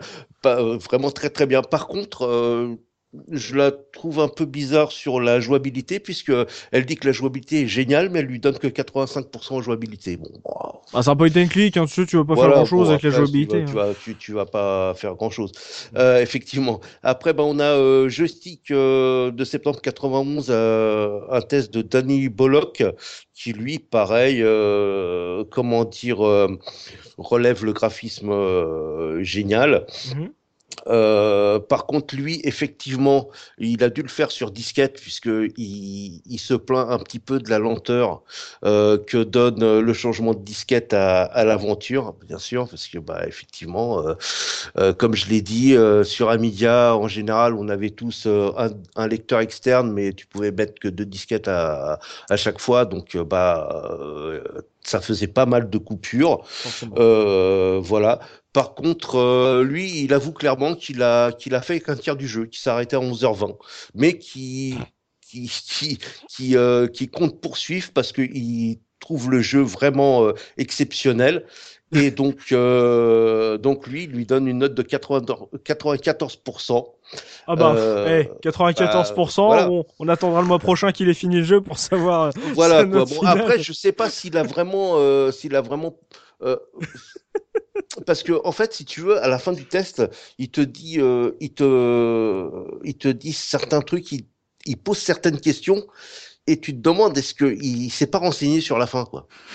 Ah bah sûrement, non mais j'imagine C'est- qu'il a c'est- reçu c'est- un C'est peu bizarre tard. quoi. Les, les, les questions qu'il pose, euh, qui te dit. euh, euh, ah ouais, machin, euh, garder à l'esprit ça et ça, tu dis, quand tu connais la fin, tu dis, c'est quand même bizarre. Oui, mais c'est la bref. différence, tu vois, quand t'as euh, justement euh, l'éditeur qui te balance euh, le jeu avec peut-être même une solution ou euh, euh, une grande ligne, un petit dossier de presse euh, bien complet euh, pour que tu fasses euh, tes, deux, tes, tes cinq paragraphes. Lui, il a peut-être reçu un peu tard le jeu, euh, fallait rendre le papier assez tôt, donc il, il, il, il reconnaît le fait qu'il l'a pas fini, mais il savait aussi euh, ce qu'il pouvait mettre en conclusion, mais ça, ça reste très rigolo, genre alors je vais vous tester le jeu, bon je l'ai pas fini, mais euh, je lui mets quand même 94% parce que le début est quand même vachement cool. Voilà, mais bon, moi, ça me fait beaucoup rire, c'est très sympa. Et puis je pense que ça soit, voilà, le fait que aujourd'hui, j'imagine qu'il y en a certains qui font pareil. Oh, bah, je pense euh, totalement. euh, au moins, lui, il a eu l'honnêteté de le reconnaître. Oui, oui, oui. Et en plus, voilà, une- pour un jeu pas fini, il le note très très bien. Oui, oui, bah, de toute façon, euh, c'est vrai que, de toute façon, le, le- le jeu, il est, on va dire, il est euh, euh, dans son cheminement. euh, quand tu le commences, il est super homogène jusqu'à la fin. Donc, Mhm. voilà quoi. Alors après, on finit par un test de tilt Ouais. par Laurent de France, qui lui relève le scénar d'une richesse un- un- incroyable, euh, qu'il compare vraiment à, à un roman d'Agatha d'A- d'Agatha Christie. D'ailleurs, pour la petite anecdote, euh, à un moment, quand tu fouilles dans la première pièce euh, sur l'étagère à livres, euh, il te dit oh des romans de Tagada, euh, Ta- Tagada euh, Mystery ou un truc comme ça. Je vais pas les lire tout de suite, tu vois. Un truc dans le style, c'est assez marrant. De toute façon, c'était euh, c'était vraiment euh, euh, moi, quand j'ai joué au jeu, c'était mort pour le Nil, hein, euh, mort sur le Nil. Hein, c'est c'est- vraiment ça, quoi. Après, bah, comme tous les autres la qualité euh, esthétique du jeu qui est exceptionnelle euh, euh, pour euh, pour l'époque. Et donc euh, lui, euh, il dit que c'est un grand jeu d'aventure policière euh, avec un très grand dosage d'action. Là, j'ai pas compris. Énorme d'action. Ah bah le savon, hein. Oui, ouais, peut-être le savon. Et vous ne serez pas euh, déçu par euh, la résolution de l'énigme. Euh, voilà. Et donc lui, il lui donne euh, un intérêt de 18, euh, 18%, euh, de 18 sur 20, pardon. Et, euh, et par contre, c'est le seul à, à relever un truc, c'est vrai, on en a parlé très peu, euh, on l'a évoqué, c'est euh, lui, c'est un peu le défaut au niveau des bruitages. Et c'est vrai Mm. que ce jeu aurait tellement gagné à avoir des voix euh, numérisées, mais Ouais. euh, effectivement, comme l'a dit Zef, euh, ou c'est- je sais plus si c'était toi, euh, ça aurait fait 50 Oui, oui. disquettes. Mm. C'est voilà quoi, c'est Ouais, Une version c'est- CD, ça aurait été pas mal un jour. ouais une version remaster en, en CD, Ah, ça pourrait le faire. Voilà, et donc, euh, ouais, la, la presse euh, a, a vraiment apprécié le jeu à l'époque. Ouais, une version remaster serait pas mal. Alors pas un HD remake, Paul, hein, soyons clairs, hein, euh, ça on oublie. Hein, je pense que on a retenu la leçon, mais euh, c'est vrai qu'une version CD, une version complète, euh, parce que comme on l'écoute, les jeunes euh, adorent le jeu également. euh, une version avec plus de bruitage, avec des voix, euh, ça pourrait, ça pourrait faire son petit bonhomme de chemin, parce que en termes de, de gameplay et d'histoire, euh, euh, ça plaît, euh, que ça soit à l'époque ou encore aujourd'hui. Donc quand t'entends la revue de presse de Tosmo, c'est vraiment un grand oui. Euh, c'est pas juste un, bon jeu, c'est vraiment un, un très grand jeu d'aventure de son époque en tout cas. hein. Ça m'impressionne, ça m'impressionne. Beaucoup de belles notes. Nous, on en a dit beaucoup, beaucoup de bien. Donc, euh, si parmi vous, chez chers auditeurs, il y en a qui n'ont pas aimé le jeu, bah, venez nous expliquer pourquoi euh, dans les commentaires. Venez partager votre expérience du jeu, euh, ce qui vous a déplu, si vous avez trouvé mieux ailleurs dans le même genre à la même époque. N'hésitez pas à nous laisser un, un commentaire dans le podcast. On va pouvoir passer aux anecdotes, bah, toujours avec toi, Tosmo, histoire de voir si on a oublié des choses sur ce jeu d'aventure. Bah, euh, il y a quelques petites anecdotes, il n'y en a pas tant que ça, mais il y en a. La dernière est assez marrante et d'actualité d'ailleurs. Ah. On, on verra après. Euh, donc ouais, bon, juste pour la, le petit aspect technique, le jeu a été fait, euh, les graphismes 2D ont été faits sur de l'Xpen 3, euh, un soft euh, à l'époque euh, bah, pour dessiner sur Atari et euh, Amiga. Euh, Il y a beaucoup, beaucoup, beaucoup de références euh, à la BD euh, française, euh, surtout Tintin et un peu. euh, Belge Franco-belge, voilà, voilà, franco-belge. on- Oh vraiment des problèmes, hein. Hein, on s'est Ah. déjà mis toute la communauté ST à dos, là, euh, d'un seul coup, on va avoir les Belges, bravo. Georges Rémy, réveille-toi euh, franco-belge. Donc, euh, bah, euh, comme on l'a dit, le nom du bateau Caraboudjan qui est euh, qui fait référence euh, directement à, à Tintin. Euh, Niklos, pas Aliagas, mais qui fait référence à, Ah bah à, dire, Ah, à, à Rasta- Rastapopoulos de le grec euh, dans Tintin. Euh, Qu'est-ce qu'il y a aussi euh, pour Tintin? Il y a euh, dans, à un moment il y a on trouve un indice dans une boîte de crabes, toujours euh, Mm. bah, euh, le caraboujan, le crabe aux pinces d'or. On a aussi euh, à un moment une résolution d'énigme où on parle de où euh, c'est c'est euh, un cal pour Mo- Mobius. Oh oui, oh oui, oui, oui. Euh, Jodorowsky et Moebius, absolument. Ah, là. Voilà. Euh, bah, en fait, je crois qu'il y a un des graphistes qui était très très fan, quoi. Donc, euh, Et tu sais, pour, donc euh, c'est- pour juste compléter très très rapidement, euh, excuse-moi Tosmo, juste pour compléter très rapidement, c'est qu'en fait le Caraboudjan, c'est le nom d'un navire dans le crabe aux pinces d'or et on retrouve oui, oui, des ça, boîtes oui. de voilà des boîtes de conserve de crabes dans le navire où on trouve un indice dans une des boîtes de conserve. Donc le rapport, enfin le raccord à, à Tintin est évident. Bien sûr. Ah oui, tout à fait. Euh, alors, euh, une autre petite anecdote. Donc, euh, bah, euh, le jeu fait partie de la liste euh, d'un livre qui est sorti euh, euh, donc en anglais qui s'appelle A Thousand. euh, A Thousand and One Video Games You Must Play Before You Die. Euh, Mille et un et- jeux que, que vous devriez voilà. jouer avant de mourir pour looping. Voilà, en fait, si tu veux, il a été traduit en français, on peut le trouver en français, et, et le titre est euh, Mille et un jeux vidéo auxquels il faut avoir joué euh, dans sa vie, avec une préface de Mikado, euh, pardon. Marcus, pardon. On les confond, on les confond souvent. oui, Marcus. De Marius Tu nous écoutes voilà, euh, on va... Petit coucou à oui. Euh, alors, euh, on va reparler de la, de la poubelle dans les toilettes, JP. Avec, Oui, euh, oui, avec les lames de rasoir. avec les lames de rasoir quand il te dit euh, je sais plus trop la phrase il te dit il n'y a plus de il n'y a pas de lame de rasoir cette fois Cette en fois. ouais, cette fois.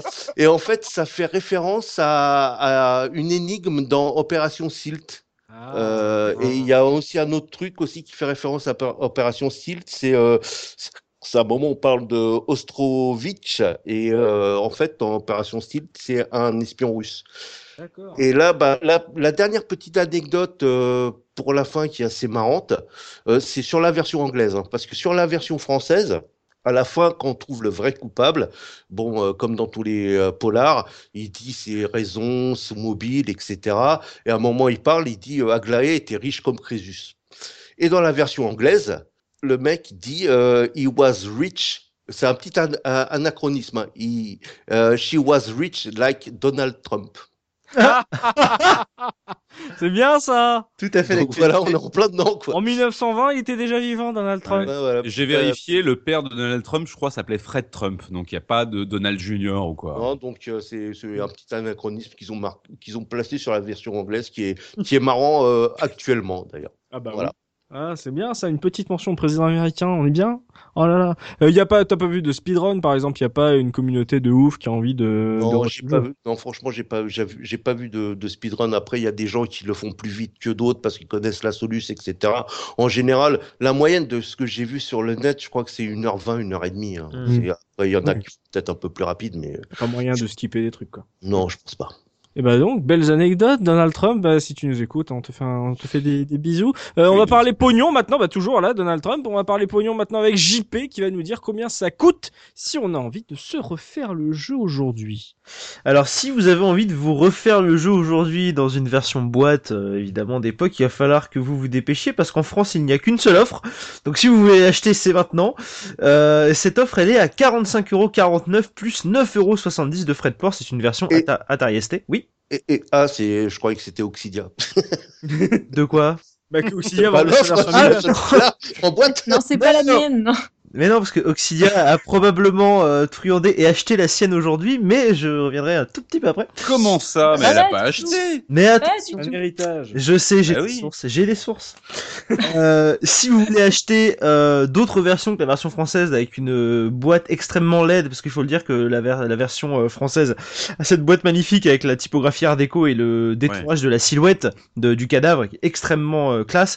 Et la version euh, étrangère a une boîte où on voit des mecs derrière la barre d'un bateau, on dirait la croisière s'amuse ou je ne sais quoi. C'est n'importe quoi. c'est vraiment Et laid. surtout, et surtout, le perso principal, je crois, euh, euh, il fait vraiment penser à, à l'Hercule Poirot des, des films, mais ça n'a rien à voir avec, euh, avec, euh, avec Raoul, quoi.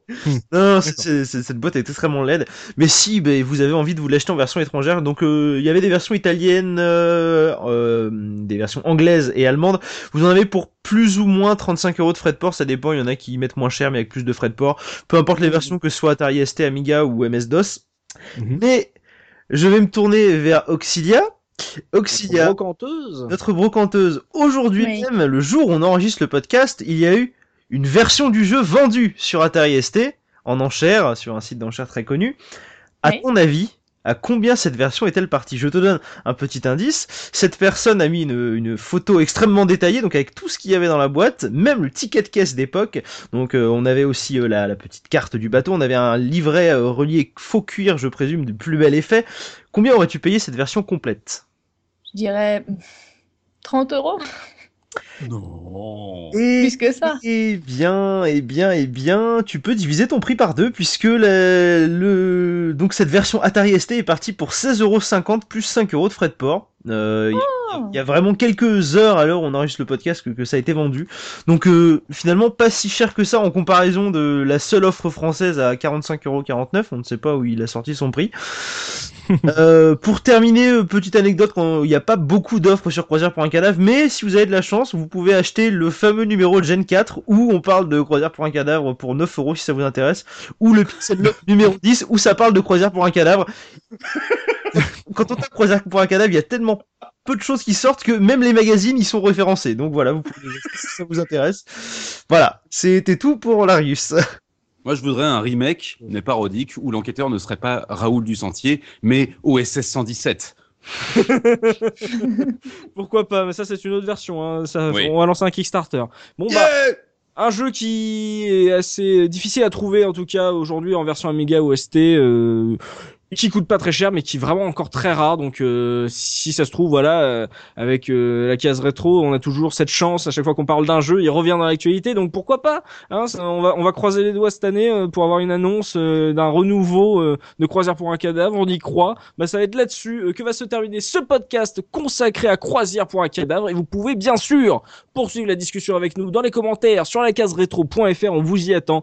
Si vous l'avez fait à l'époque voilà dites-nous ce que vous en aviez pensé si vous l'aviez aimé ou pas si ça vous avait impressionné ou pas. Euh, merci à tous de nous avoir suivis. On espère qu'on vous a fait passer un bon moment en notre compagnie et qu'on aura fait ressurgir chez vous de vieux souvenirs ou euh, qu'on aura donné envie à ceux qui n'ont jamais connu ce jeu de se le faire, d'aller sur Abandonware, se le télécharger pour essayer de goûter, de trouver le fameux assassin euh, du de l'armateur. Merci mes caseurs pour avoir animé euh, ce podcast et m'avoir donné envie de me faire croisière. Euh, on se donne rendez-vous dans 15 jours pour un nouveau podcast de la case rétro et d'ici là, n'hésitez pas à vous abonner à notre chaîne iTunes pour pas rater les prochaines émissions qu'on fait. Et si vous avez apprécié le podcast, n'hésitez pas à nous laisser quelques étoiles pour soutenir l'équipe. Et d'ici là, n'oubliez pas notre slogan, le rétro gaming est l'avenir des consoles next gen. Salut, salut Salut Salut tout le monde